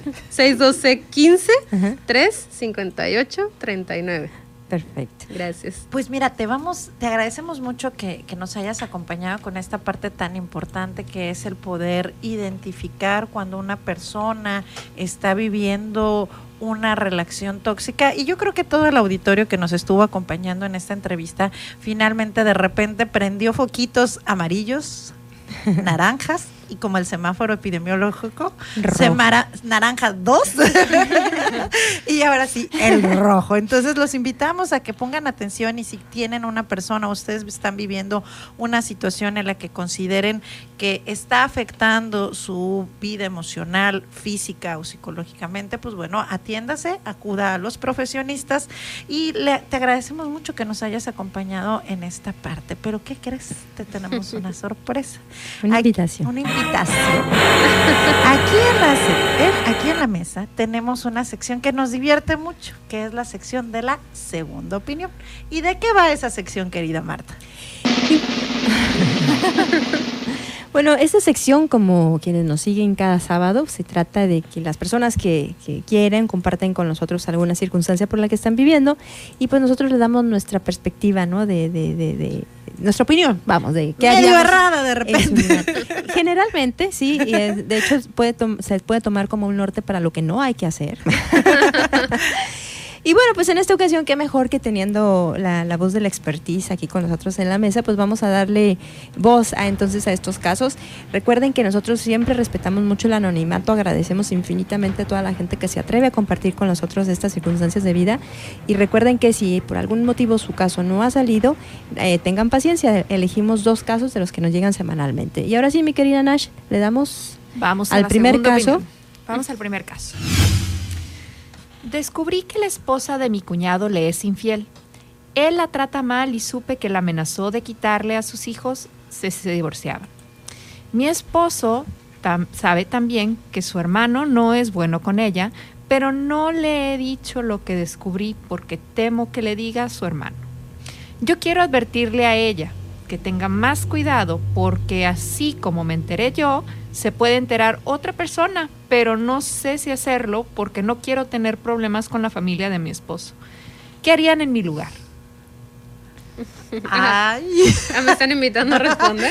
sí. Pues es que realmente siempre es muy delicado meternos en relaciones ajenas, este, porque desconocemos todo el panorama, ¿no? A veces solo tenemos la versión de una de las partes y creo que a veces ese es el problema. Eh, sí, si tienen buena comunicación, se pueden acercar a la persona y decirle, sabes que me di cuenta de esta situación, todo bien, te apoyo, estoy para escucharte, para... siempre y cuando no con una intención ahí de doble cara, ¿no? Porque a veces sin querer eh, agarramos bandos y el agarrar bandos creo que es una de las primeras señales de no meternos en una relación así, a menos, obviamente, cuando ya estamos eh, identificando que hay algo fuerte, ¿no? Este, donde sí podemos brindarle la mano a una persona y, decirle, sabes que aquí estoy, cualquier cosa, pero es delicado cuando son ese tipo de situaciones, ¿no? Entonces sí se vale comunicarse con la persona involucrada primero antes que ir y decirlo a otras partes. Le tendría que, que advertir, decirle, oye, me enteré de que ahí, que anda Pues ahí. se puede, depende de la comunicación que tengan, porque si no tienen nada de relación ni comunicación, creo que a veces está de más meternos en situaciones que no nos corresponden. Sí, es que es un escenario complicado, digo, ya sabes, en esta mesa pues medio opinamos todos, sí coincido, eh, de alguna manera, si tiene esa cercanía, ah, pues a lo mejor para que no esté en un riesgo, porque de alguna manera se entiende que, que el cuñado la trata mal, entonces si hay un antecedente de violencia, o por lo menos así medio Sí, se, sí. se, se vislumbra en esto que nos compartes, eh, a lo mejor sí, discretamente, si consideras que hay esa privacidad y esa oportunidad, eh, sería por oportuno que le comentaras discretamente que, eh, pues sí, que está en una situación y que a lo mejor busque los elementos y como coincidentemente decías, si a lo mejor si es un tema de violencia, que busque eh, las instancias pertinentes para, ya sea legales, ya sea psicológicas, ya sea institucionales, para resolver primero esta parte de concluir la relación que tiene con el cuñado y ya en adelante pues determinar si sigue pues con cualquier otro tipo de relación, pero sí de un momento a dado darle una solución lo más tersa que dentro de estas condiciones que está marcando pueda darse, ¿no? Y pero no necesariamente ser protagonista, no nada más como decirle, oye, me enteré de esto, necesitas ayuda, hay estos, Claro. estas áreas donde a lo mejor te pueden ayudar, pero es tu decisión, ¿no? Y a lo mejor dos pasitos atrás y que cada quien resuelva lo suyo, ¿no? Sí, y antes de que pase algo peor a que la vayan a cachar, pues que vaya ella viendo si realmente quiere hacer algo por su relación, trabajarla o de plano está nada más por costumbre y pues lo mejor, mira, muchas veces cuando pasan este tipo de, de cosas de que haya alguna infidelidad, pues es porque hay problemas en la relación, en la primera, ¿no? En la base, digamos, en, en la formal. Entonces, si está pasando esta situación de, pues, no sé si es violencia como tal, pero que es amenazante, tal vez eso ha, ha hecho que la persona no se sienta tan segura de su relación y ha buscado a alguien más, ¿no? Que le brinde el amor que tal vez en su, en su relación no está teniendo.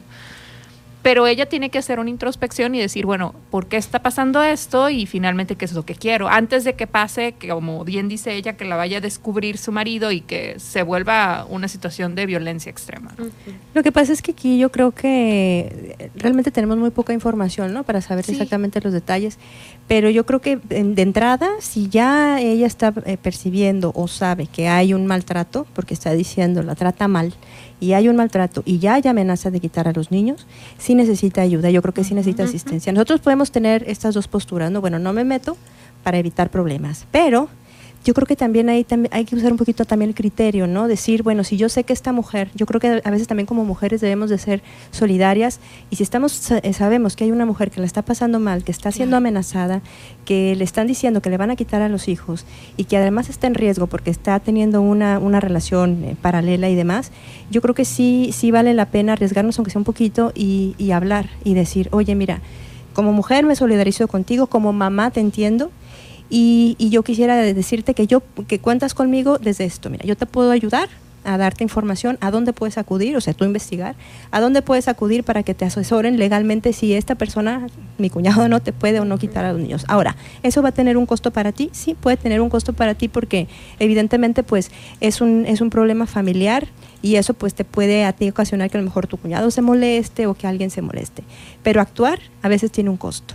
Ayudar a veces tiene un costo. Y yo creo que en ese sentido, eh, si todos nos queremos evitar problemas, pues nadie haría nada por alguien más. Entonces yo creo que hay que entender cuál es nuestra limitación, hasta dónde Así podemos es. intervenir y, y hacerlo en la medida de nuestros, ¿no? de nuestras posibilidades. Y como bien dice Valerie, No, y como dices tú, tiene un costo. O sea, el hecho de que te involucres Tiene tiene, un un costo, costo, pero supuesto. también que no lo hagas lo tendrá. Exactamente. Porque si no lo hace, ¿qué tal que se vuelve un episodio de real, real violencia? O Por sea, supuesto. No sabemos qué puede pasar. Además, ¿sabes qué? Yo creo que las sociedades también debemos, debemos de entender que, eh, por ejemplo, en el caso yo como mamá, o como cualquier, o bueno, no necesariamente por como mamá, ¿no? De esta postura, cualquier persona. Eh, hay que entender que, que una persona que está siendo violentada, una persona que está siendo maltratada, llámese mujer, llámese niño, cualquier persona en vulnerabilidad, anciano o demás, el decir, bueno, no me meto porque no es mi problema, quiero evitarme problemas, nos volvemos parte del problema. Claro. Somos una, somos Sí. parte de que sostiene el maltrato intrafamiliar, el maltrato a los niños, el maltrato en todas sus características. Entonces, en el caso, por ejemplo, de los niños, los niños no son, no pertenecen a los papás. Los niños están bajo la custodia de los papás y los papás tienen la responsabilidad de educarlos y de protegerlos, no de violentarlos. En el caso, en este caso, pues ya hay niños, al decir que te vas a, te van a quitar a los niños, ya estás perjudicando el derecho de los niños. Entonces yo creo que sí hay que tener un eh, eh, este, criterio. este criterio para poder ayudar. Pues sí, sí, muy importante ver la intención de la, de la involucración. O sea, si yo me quiero involucrar en eso, ¿por qué? Para ayudar, adelante. Y es comunicar, ¿no? Yo me enteré de esto, pero también hay que entender que hay veces que puede ser o no puede ser la situación que nosotros vimos, creímos o nos dijeron. Entonces hay que darle el derecho también a la persona de dar su punto de vista, de oye, yo vi, me dijeron esto, no sé si es verdad, pero tú dime qué es lo que está pasando, yo te quiero apoyar en lo que necesites. Puedes ir a tal, tal, tal, como ya dijeron. En caso de esas amenazas de quitarle a los niños o niñas, eh, no, no entran porque eso es un asunto legal que no se los pueden quitar nomás porque sí. Este es todo un juicio que se va a meses, entonces no es así de fácil. Tienen que ser razones muy fuertes como para que a un padre o una madre le impidan ver a sus hijos o hijas, ¿no? Entonces, a veces esa es la amenaza y eso intimida. Entonces hay que tener mucho cuidado en no dar también ese pie a seguirle a esas amenazas, ¿no? que yo, yo te quiero ayudar y como no quiero que te quiten a tus hijos o hijas y ya también asustamos a la persona. Entonces por eso hay que tener mucho cuidado y mucha responsabilidad en cómo, nos involucramos en esa situación. Pues bueno. Y mejor informados, ¿no? Que mejor. exactamente mejor informados y sobre todo este no y, como, y creo que tienes y, tiene muchísima razón no lo que dice Megan no y, y, ser sinceros con uno mismo decir bueno a ver cuál es mi intención detrás de esta intervención que voy a hacer no si es ayudar gente que nomás quiere a ver qué me el dice o para confirmar a lo mejor la sospecha que por ahí tienes no hay que ver también la intención claro. Nos vamos al siguiente caso sí. Adelante. Quiero leer tuyo adelante a ver. Va mi suegra se mudó a... Mm. Disculpe. Discúlpenme. Salió la expresión del fondo de la Va de nuevo, a ver, nuevamente sonido de entrada. No pasa nada. Listo. Mi suegra, mi suegra se mudó a vivir con nosotros porque falleció mi suegro y no tiene otros hijos excepto mi marido. El problema es que desde que llegó hemos tenido muchos problemas. Ella se la pasa criticándome y le calienta la cabeza a mi esposo. Regaña muy feo a mis hijos y ellos tampoco la quieren en la casa. No sé cómo hablarlo con él porque se molesta y me dice que soy mala y desconsiderada con una persona mayor como su mamá que no tiene a nadie más. ¿Qué puedo hacer? Ya no la quiero en mi casa. Este, pues, ay, Dios. Llamen al número que les di o mandan mensaje a mi página. Es, es una situación de pareja, evidentemente. Es una situación que ya implica a la familia. Y hay que tener muy claros los roles. ¿Sí? Soy yo el papá, soy yo la mamá, soy yo la suegra o la mamá de mi hijo, ¿no? Ahí el detalle es que no se están respetando ciertos roles. Eh, yo no tengo por qué estar peleando con mi suegra por mi relación. ¿Cuándo? ¿Con quién tengo la relación? ¿Con ella o con mi pareja? O sea, ¿quién es mi esposo o mi esposa, no? Hay que tener muy bien muy claro eso porque la verdad ahí es donde empiezan los problemas. Porque mi pareja o mi esposo no está dándome el lugar que a mí me corresponde como pareja. Y entonces todas las decisiones o todo, entonces a lo mejor le está dando más peso a la mamá por lástima, por chantaje de la mamá, la mamá por manipulación. es que pues las mamás a veces en esas situaciones, particularmente en ese caso, ejercen chantaje y manipulación. Siento yo pobrecita de mí, que me quedé sola, o a veces sin decirlo. Sí, entonces No, no tendría por qué ser de esa forma. Yo creo que todas las personas podemos convivir, pero pues con comunicación y respeto. Entonces quiere decir que ahí no hay respeto. Por alguna de las partes no hay respeto. Entonces ahí va a haber, va a seguir habiendo problemas si siguen las tres personas en la misma casa. Sí, es que se tienen que definir, ¿no? Los límites también. Yo creo que el, acá pues es bien complicado cuando hay vínculos así no tan estrechos, no estamos hablando no tan fuertes por un lado pues, tu pareja y por otro lado pues la mamá, ¿no? Entonces a lo mejor si si no es posible como bien dices que, que se puedan eh, poner distancia geográfica, cada uno en su casa sanamente, porque a lo mejor a veces las circunstancias no lo permiten. Yo creo que lo que sí podría hacer es establecer límites súper, súper, súper claros y decir, mira, estos temas no se tratan. Contigo, mamá, o sea, te quiero y todo. Y, bueno, tú hablar con tu esposo, ¿no? Y decirle, mira, este, entiendo que tu mamá está acá, entiendo que, o sea, siempre que vayas a hablar de, una situación que pueda ser problemática o lo que más. Hay que ser medio empático. Primero, la empatía porque la empatía te abre la puerta a la, a la, conversación, ¿no? O sea, genera un ambiente asertiva. claro, genera como un ambiente así de buena predisposición. Entonces, mira, te entiendo, te entiendo que es tu mamá, te entiendo todo lo que te mueve por ser tu mamá, porque estás sola, lo que sientes, etcétera, etcétera. Y creo también, no digas pero, porque la palabra pero es la vuelta en U, la vuelta en U de las intenciones. Para que se prenda la alerta. Exactamente. Y también creo que sería muy conveniente para nuestra relación y para que tu mamá también lo pueda entender así y nos sentamos, nos sentamos todos bien, decirle, mira mamá, en estos y en estos temas te voy a pedir pues que no intervengas. ¿Por qué? Porque a nosotros nos causa confusión, nos causa molestia, sabemos que tienes toda la buena intención del mundo, pero no se entra acá. Mm. Y entre tú y tu marido establecer acuerdos. Si tu marido llega, oye, mi mamá ya me dijo esto, bueno, pero vamos a decir que todo lo que te diga tu mamá no lo vamos a usar como, como elemento de información exactamente, Exactamente. Entonces establecer bien reglas entre ustedes, que sí le van a dar pie a ella, que no le van a dar pie a ella y demás.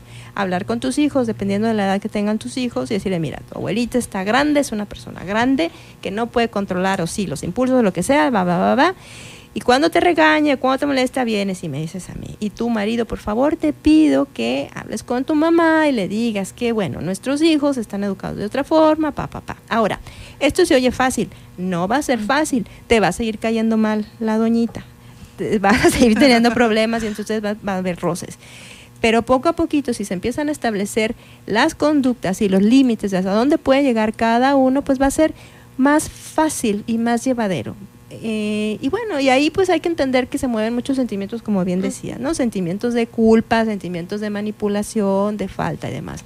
Y hay que estar alertas, pues. Y pues entender que también a veces las personas, los únicos recursos que tienen para relacionarse o vincularse son a través de la manipulación. Y bueno, eso no los hace ni buenos ni malos, sino más o menos asertivos o efectivos. ¿no? Y, y, ciertamente en esta parte eh, va a ser bien importante que puedan eh, dialogar. Eso de entrada coincido con Marta, con Nash. Yo creo que quien nos está escuchando en el auditorio va a decir, tienen que hablar.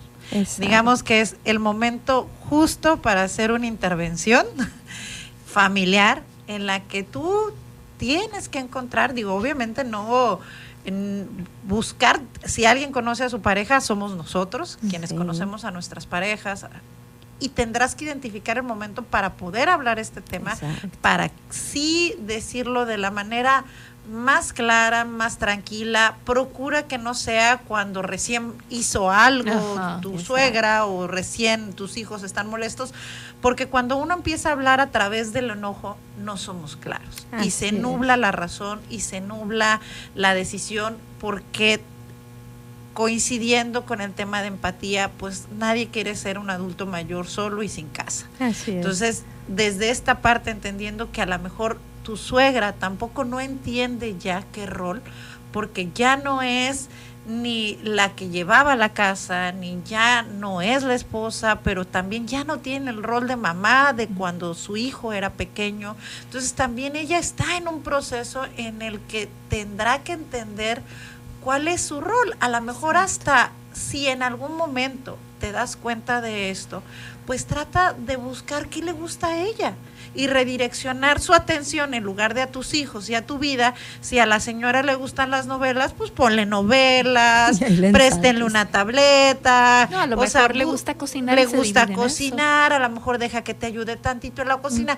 Busca, porque también la señora está viviendo un proceso de, duelo y, de reestructuración en su rol de vida. Entonces, esta parte de empatía no es nada más hacia ti y hacia lo que tú quieres, sino también a esta persona que si está viviendo ahí entiendo que no hay otra posibilidad y que efectivamente no vas a poder decir que se vaya ya. Claro. a lo mejor habrá en algún momento donde encuentren un espacio para ella, a lo mejor un departamentito, pero a lo mejor esto no es posible ahorita. Si lo tratas de ver desde la, me- la manera más solidaria en la que a lo mejor se pueda, a lo mejor es otro elemento que puede jugar a tu favor para poco a poco acercarte con tu esposo y, e ir marcando estos límites respecto a cómo están educando a sus hijos y el cómo están llevando su relación como pareja y su relación como padres de esos hijos, porque no son responsabilidad de ellos, son de ustedes. Entonces, busquen estos elementos de verdad, no Acuerdos. hablen, no hablen desde el enojo, desde el cansancio o desde el enfado, porque la cosa no va a salir bien y pues ni ella va a dejar de ser su, su mamá y pues tú tampoco la mamá de sus hijos y su esposa. Así es, y lo más importante creo yo, lo que realmente vale la pena destacar, y ahí sí te pedimos que, que, que seas, que pongas mucha atención, inscríbela en Tinder a la señora. y va a estar ocupada. No, bueno, pues sí, está bien. Hay para todos. Está bien, hay para todos los gustos. No, pero es que también para, como dice Valerie, ¿no? Para la señora debe ser complicado Muy ahora difícil, estar imagínate. sin su pareja, eh, en, En una casa, que no es la suya y, y como Y- y cre- mamá, pues te, te, te acostumbras a marcar los, las pautas, ¿no? Sí. Entonces ahora con tu niño que ya no es tu niño y que está Y- casado. Y, creo que Valerie lo, lo dijo perfectamente Perfecto. bien. O sea, Sí. quién es, ¿no? El rol, o sea, qué, qué papel juega ahora, quién es dentro de este nuevo ecosistema y familiar. ¿no? Pues Eva, muchísimas gracias por habernos acompañado a esta mesa. Esperamos que te haya gustado. ¿Qué te pareció? Muy bien, muy bien. La verdad, este, creo ¿Cuándo que hay mucha información Tienes que, que, volver, falta. tienes que volver porque es demasiado amplio. Falta muchísima información. Los casos son muy buenos. La verdad, yo les podría decir muchas cosas, pero pues no. no Nos pueden hacer Sería bien. toda una terapia aquí, ¿no? Entonces hay que considerar todas las cosas que les dijeron aquí, que les aconsejaron, este, pero pues también busquen ayuda profesional, porque pues a fin de cuentas si es algo muy grave y es algo que sienten que va a terminar con su relación, pues mejor intenten recuperarla y reestructurarla, ¿no? Estos roles y estos lugares. Entonces, muchas gracias por la oportunidad. Y claro que sí, aquí podemos venir cuando quieran. Sí, estaría genial. Y además creo que también la, la gran ventaja es de, estos problemas, eh, si los pueden con un interlocutor que sea totalmente imparcial y demás, como y un gran profesional, ¿no? Como es tu caso, pues qué mejor, ¿no? Aparte tú atiendes parejas, ¿no? También. Sí, también. Pues bueno, hubiéramos empezado por ahí, ¿no? ya pues saben, con en el. Facebook de psicóloga Megan Claro. Ahí puede consultarlos y también acérquese. No es necesario llegar a un momento de ruptura para acercarse al Sin psicólogo. miedo, sin miedo. es si lo más mencionan de este, si mencionan este programa hay un pequeño descuento. Ah, ya ven, aprovechen. no Adelante. dijo que gratis, pero bueno, ya aprovechen. Pequeño el descuento, simbólico. Pues muchísimas gracias, muchas gracias, Megan. Nos vamos a un pequeño corte y regresamos aquí en la mesa de Heraldo Radio.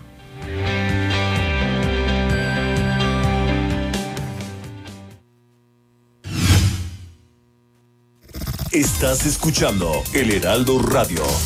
XHB CPZ FM en el 95.1 FM, transmitiendo con 25.000 watts de potencia desde Ignacio Allende 530, zona central, código postal 23.000, Plaza Allende L12, La Paz, Baja California Sur. Heraldo Radio La Paz, una estación de Heraldo Media Group. Las entrevistas, los personajes que hacen historia y el análisis profundo de los temas trascendentes. Pedro Mazón los espera de lunes a viernes a las 8 de la noche para que junto con los expertos analizan la información que necesitas conocer. De frente en Baja California Sur. Por El Heraldo Radio 95.1 FM.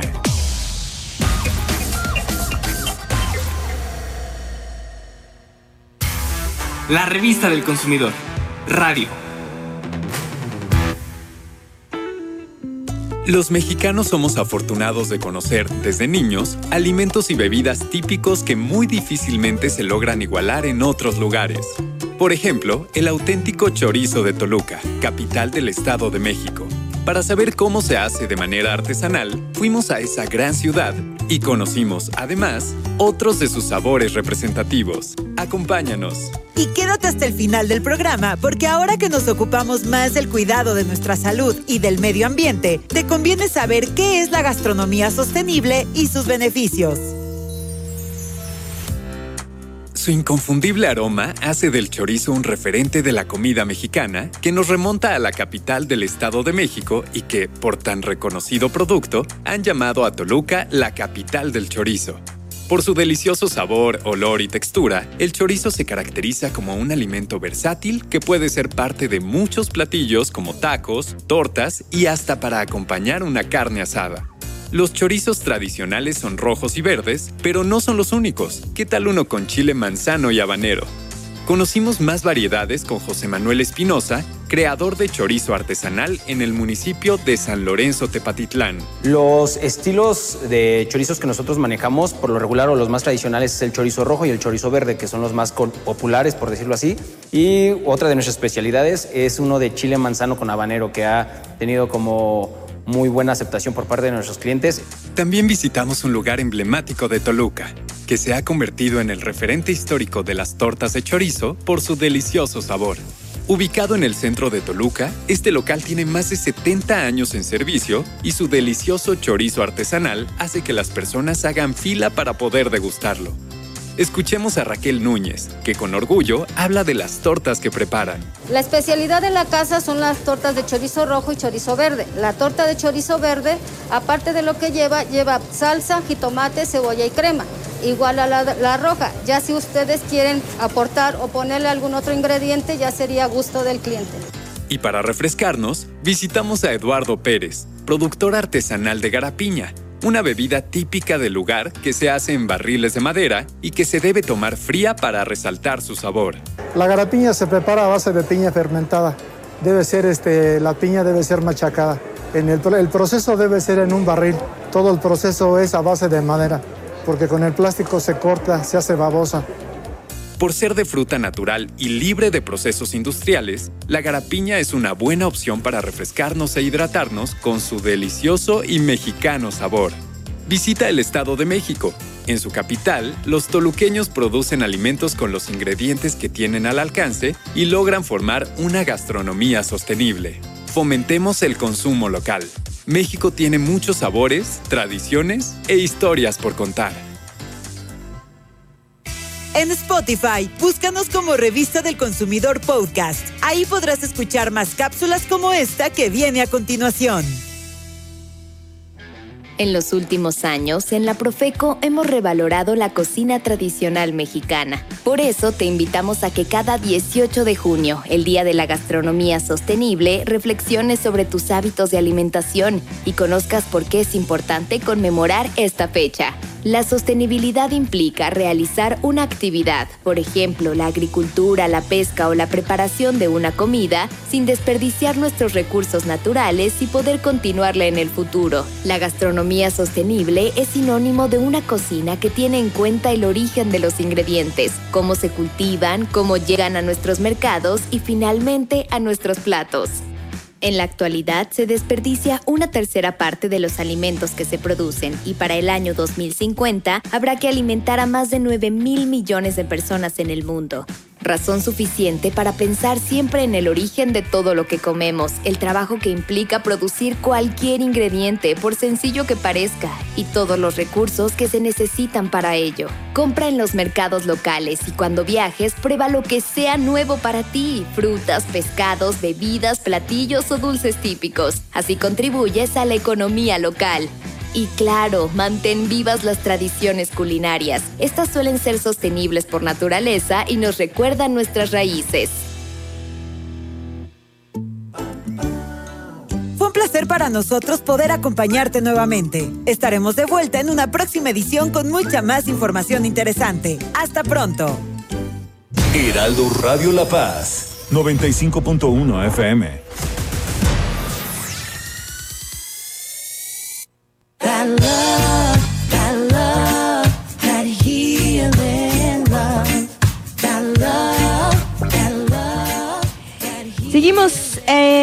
La mesa, la mesa de este sábado 24 de julio y queremos dedicarle las mañanitas con muchísimo cariño a Alex, a Luis Alejandro del Riego Pérez, mi querido hermoso sobrino, que más te vale que me estés escuchando y si no, pues escucha la repetición porque estas mañanitas son para ti.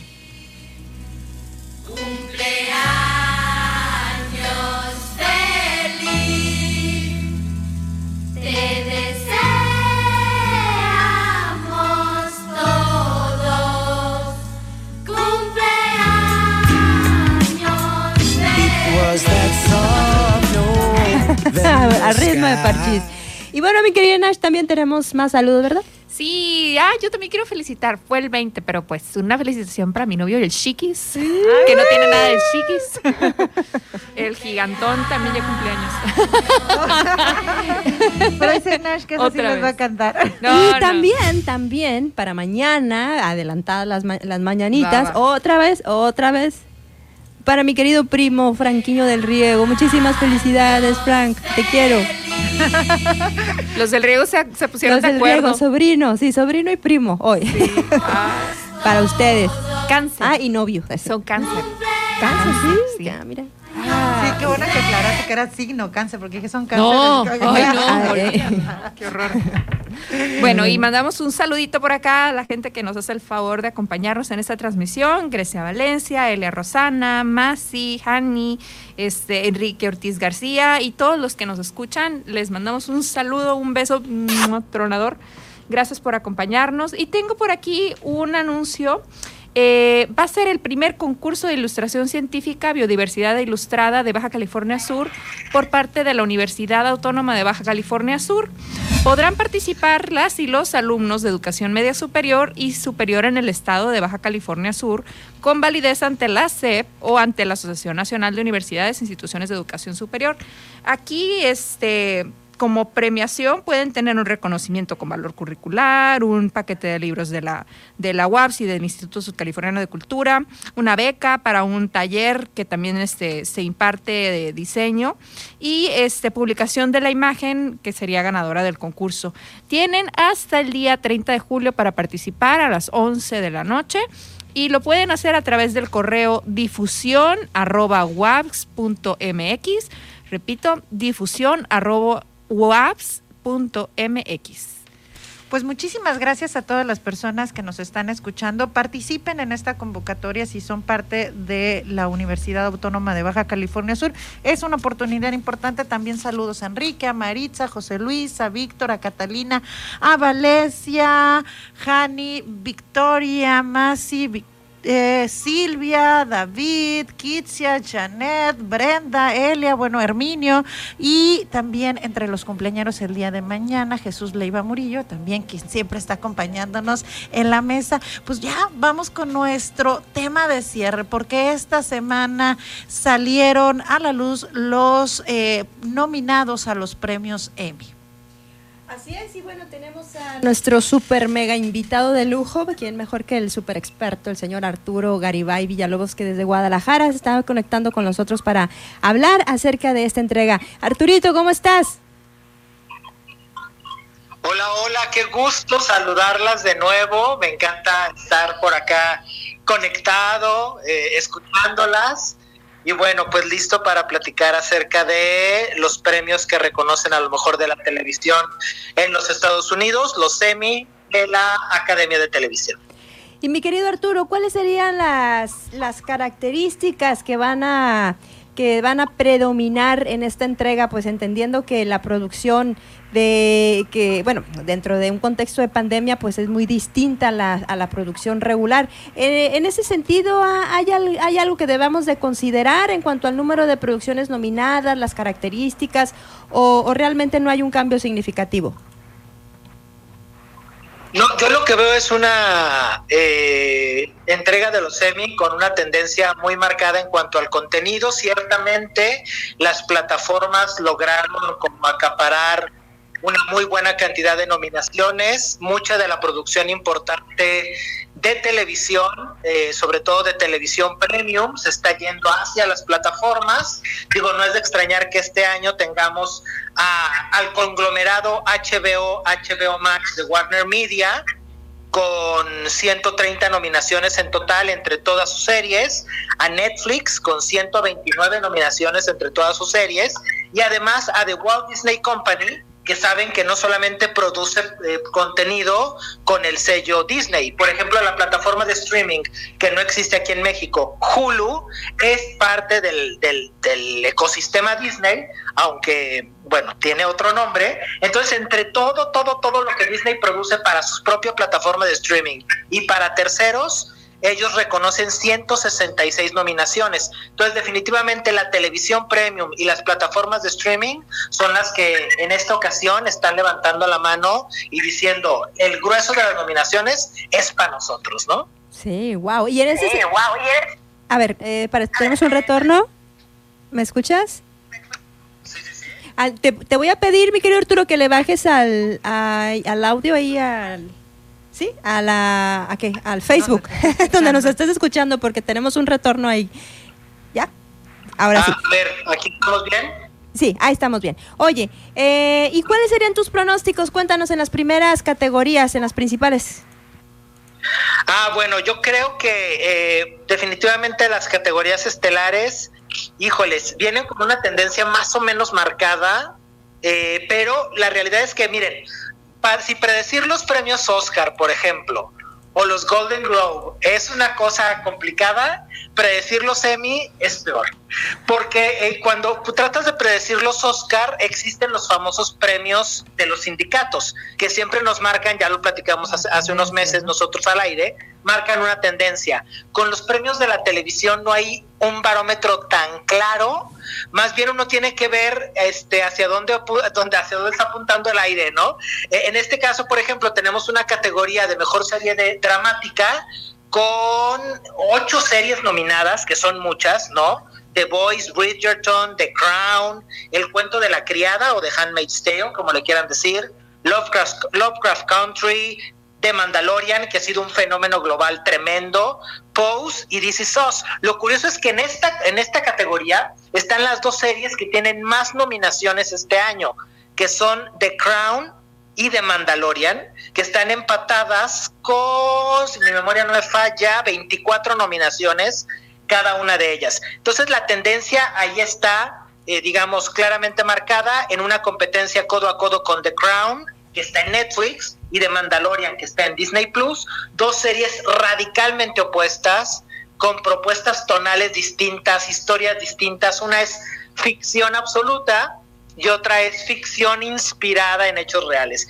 La tendencia, decía yo hace un momento, eh, podría marcarse hacia The Crown de Netflix, porque este mismo año el sindicato de productores, eh, que además de premiar películas, premia series de televisión, dijo, ¿saben que The Crown es la mejor serie que hay? Entonces, tra- trayendo como la bendición de los productores, podría ser que The Crown eh, confirme su posición como ganadora, aunque bueno, su principal competencia, que es de Mandalorian, está precisamente en la misma categoría, ¿no? ¿Y en cuanto a comedia, eh, yo tengo mi favorita personal. Bueno, las nominadas son Blackish, Cobra Kai, que bueno, hello, no sé. Emily in Paris, que no me lo explico. Nadie, eh, The Flight nadie. Attendant. y- ¿Cómo? Nadie, Emily in Paris, nadie se lo explica. Y es la Sí, segunda no, no. vez. Sí, sí. The, The Flight Attendant, Hacks, eh, The Kominsky Method, Pen 15 y Ted Lasso. La verdad, mi favorita de lejos, así cañonazo y gol desde la media cancha, para usar termo- terminología futbolera eh, congruente con la serie, es Ted Lasso. Qué comedia tan divertida, tan ligera, tan optimista, eh, en tiempos donde todo se ha vuelto cínico, eh, donde nos hemos vuelto como fríos con el entorno, donde mm, hemos perdido como, no sé, ¿no? La capacidad de sonreír.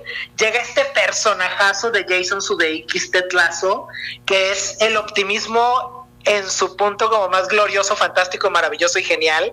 Y de verdad, si no han visto Ted Lasso, está en Apple, en Apple TV Plus, en esta plataforma de streaming.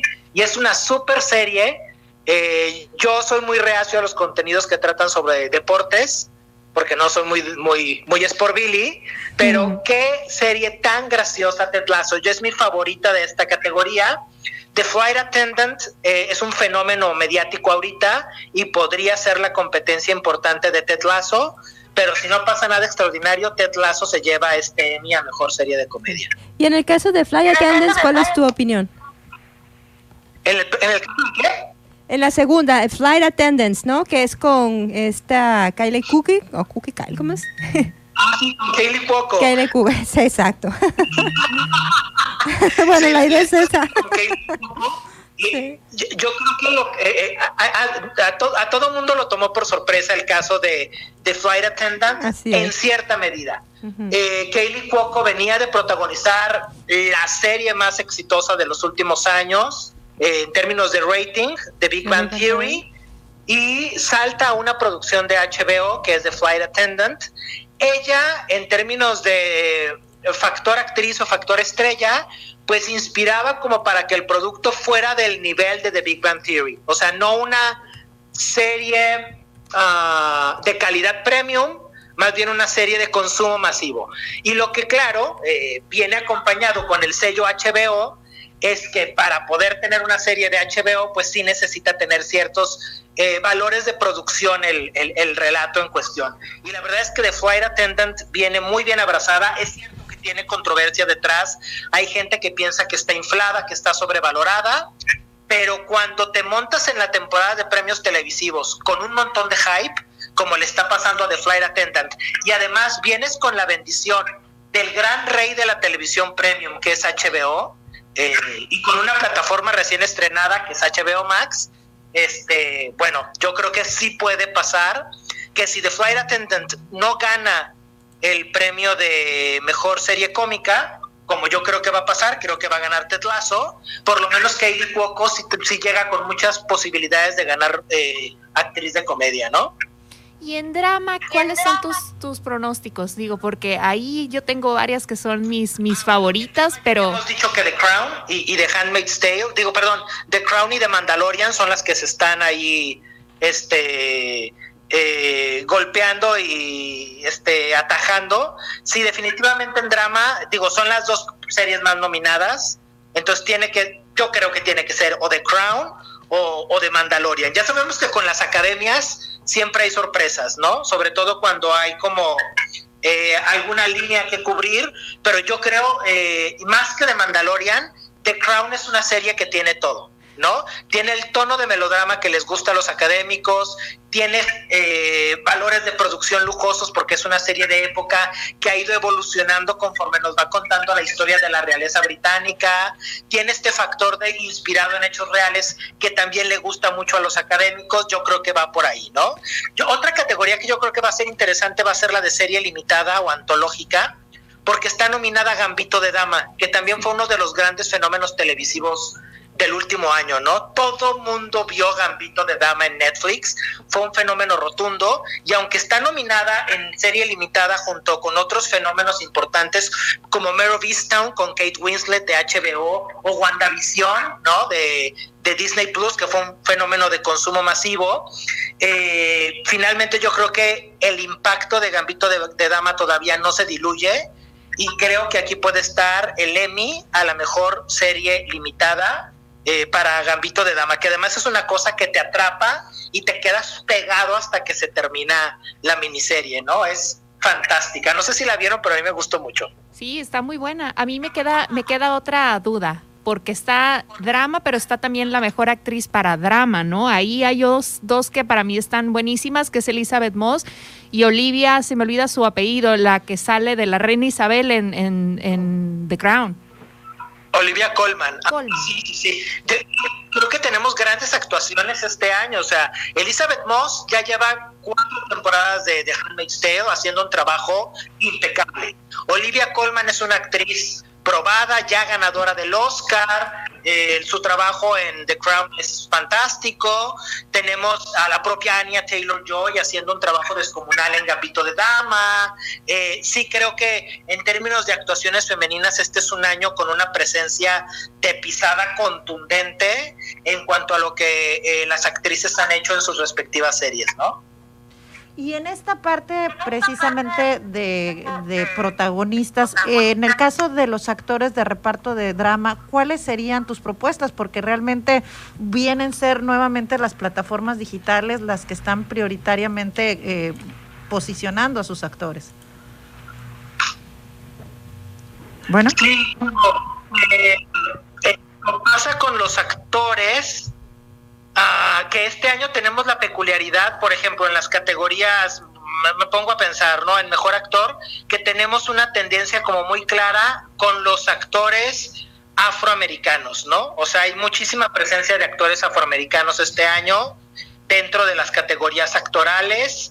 Hay algunos, creo yo, que es por fenómeno popular, el caso de Regé-Jean Page con Bridgerton, que ha sido una serie eh, consumida de manera masiva. Sterling K. Brown en DC Sauce, eh, que también ha tenido una presencia este, de consumo masivo muy fuerte. Yo creo que Sterling K. Brown tiene como eh, muchas posibilidades. En general, en el lado de los actores, no importa si son los actores principales, los secundarios o los actores, porque ya ven que en los semis hay más de 110 categorías, ¿no? Y las categorías actorales no son como en los Oscar, que es actor principal y actor secundario. Las categorías actorales se sub, sub, sub, sub, subdividen en los semis. Eh, es, es, de hecho por eso una entrega de premios como tan compleja, ¿no? Porque es difícil darle seguimiento a más de 110 categorías. Pero si pensamos como en todo el ecosistema actoral, este año los actores afroamericanos eh, creo que traen las cartas ganadoras eh, en, los semis, salvo que ocurra alguna cosa ahí extraña, siniestra, truculenta, que siempre pasa en, en, esta, en estas este, shows, ¿no? Pero creo que va por el lado de los actores afroamericanos, ¿no? Pues qué interesante esta parte. Oye, Arturito, y, eh, y, bueno, dentro de todas estas eh, predicciones y este panorama tan amplio que nos está dando, eh, dentro de las series nominadas, para la gente que nos está escuchando y que a lo mejor no conoce ninguna, ¿cuál sería tu, digamos, tu top five, ¿no? Tus cinco mejores series que nos puedes recomendar para ver y, y dónde, la podemos, dónde las podemos seguir? Ah, claro, miren, ahí les va. Y me voy a ir por las categorías de series porque en, los semis las únicas categorías de series que hay no son comedia y drama, otra vez es una, es una entrega de premios muy compleja y las categorías, eh, las macro categorías se subdividen de maneras ahí muy extrañas.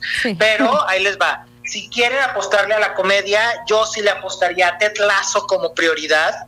Es de verdad una cosa deliciosa. The Flight Attendant es una cosa interesante, mediática, creo que, bueno, vale la pena ver esa serie de la que todo el mundo está hablando. Hacks, una serie muy discreta, eh, de HBO también, que a lo mejor no tiene el mismo reflector que de The Flight Attendant, pero es una comedia muy efectiva que en varias, varias plataformas de crítica tiene incluso 90 o 100% de aprobación por parte de la crítica. En drama, eh, obviamente The Crown es buena, The Handmaid's Tale, el cuento de la criada, a mí me encanta. Lovecraft Country, para quienes quieran ver un drama de ficción, es buenísima. The Mandalorian, la mitología Star Wars en todo su esplendor. Nunca había sido tan bueno Star Wars en años como es ahora con The Mandalorian.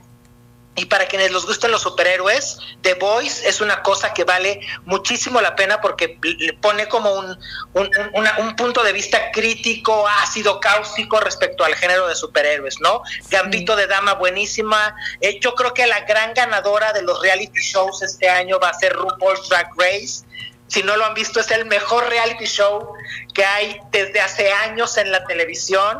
Me parece imposible que RuPaul's Drag Race no gane este año en la categoría de serie de realidad o de programas de concurso. De animación está Primal en HBO, que creo que debería ganar este año. Salió este año un especial de South Park sobre la pandemia que está nominado y que bueno, puede dar la sorpresa porque porque pandemia y porque pues el regreso de South Park, pero creo que Primal en cuanto a series animadas es la cosa como ganadora, ¿no? Y eso es lo digamos dentro del gran ecosistema de series, lo que yo creo que más vale la pena. Wow, Arturo, pues nos, has dejado un montón de tarea. Oye, oye, ¿cómo es que sabes tanto? ¿Cómo? No, se cortó, se cortó, no ¿Cómo es que sabes tanto, mi querido Arturo? No, te, estoy cotorreando. Pues obviamente, oye, más de 20 años de, experiencia. Tanto yo pegado a la televisión con los ojos sangrando, ¿no? De tanto ver. No, pues es que es la tarea de uno, pues, que en esto trabaja, hay que estar como al pendiente de qué está pasando. No, sí, y, eres de lo mejor, por eso siempre te tenemos y es un orgullo que, que seas un, un colaborador de esta mesa. Oye, por favor, dinos eh, cómo te, a través de dónde te podemos seguir todas tus redes sociales, desde, Facebook, Instagram, Twitter, todo. Ah, miren, está muy fácil. Me pueden buscar como arroba Arturo Garibay, así tal cual.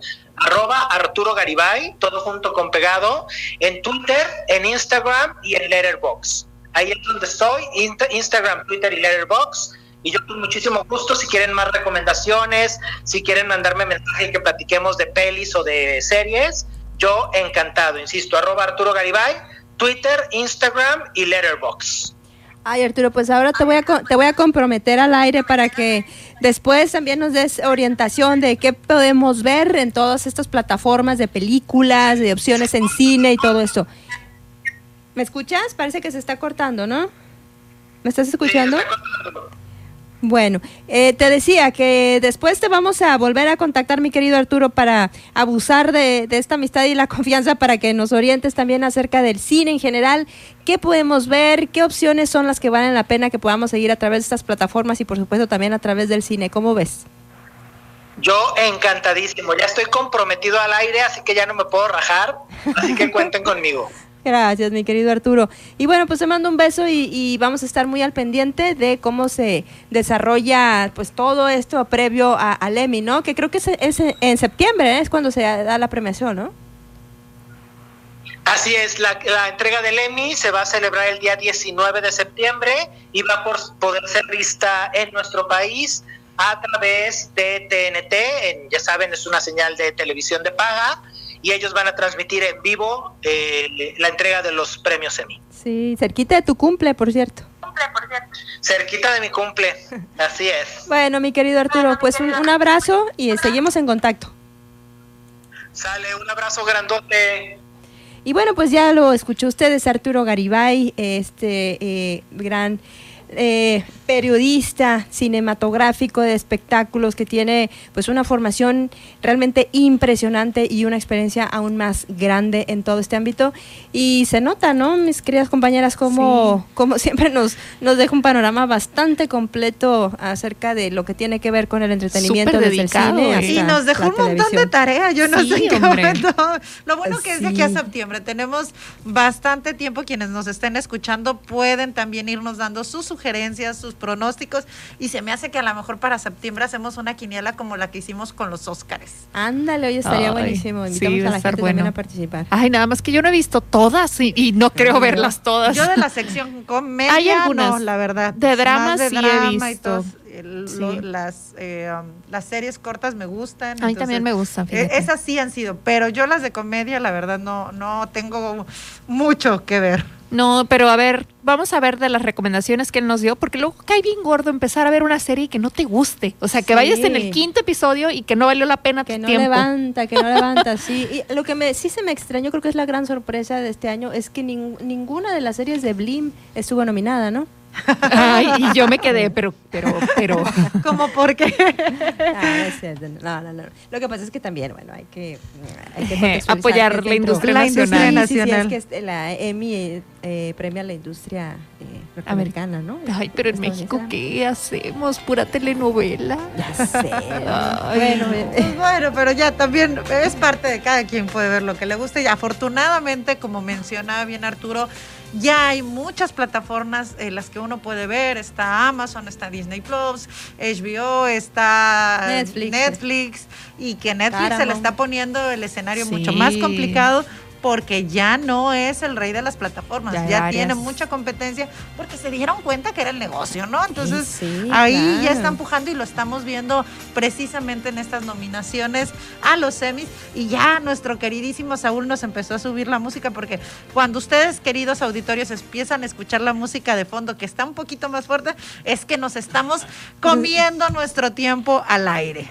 Se acabó se acabó, pero va a reanudar transmisiones el próximo sábado. Estaremos nuevamente en este espacio a través del 95.1 FM de Heraldo Radio La Paz. Y también recuerden que nos siguen eh, en redes sociales a través del programa La Mesa Entrevistas y más, en una transmisión totalmente en vivo y simultánea. Por ahí estaremos también eh, retransmitiendo, retransmitiendo estos fragmentos de entrevistas. Si hay alguna por ahí que te interesó, pues estaremos eh, a través de la página, pues checando estos fragmentos de entrevistas que vale la pena también seguir, ¿verdad? Y ya saben, durante toda la semana también en nuestras redes sociales, en Spotify, en Twitter, Marta del Riego, Nacheli Rodríguez, Valery Vélez y por supuesto siga toda la programación de Heraldo Radio La Paz con las noticias de Germán Mererano de 2 a 3 de la tarde y de frente con Pedro Mazón a partir de las 8 de la noche. Les agradecemos a todos que nos hayan acompañado en esta La, mesa.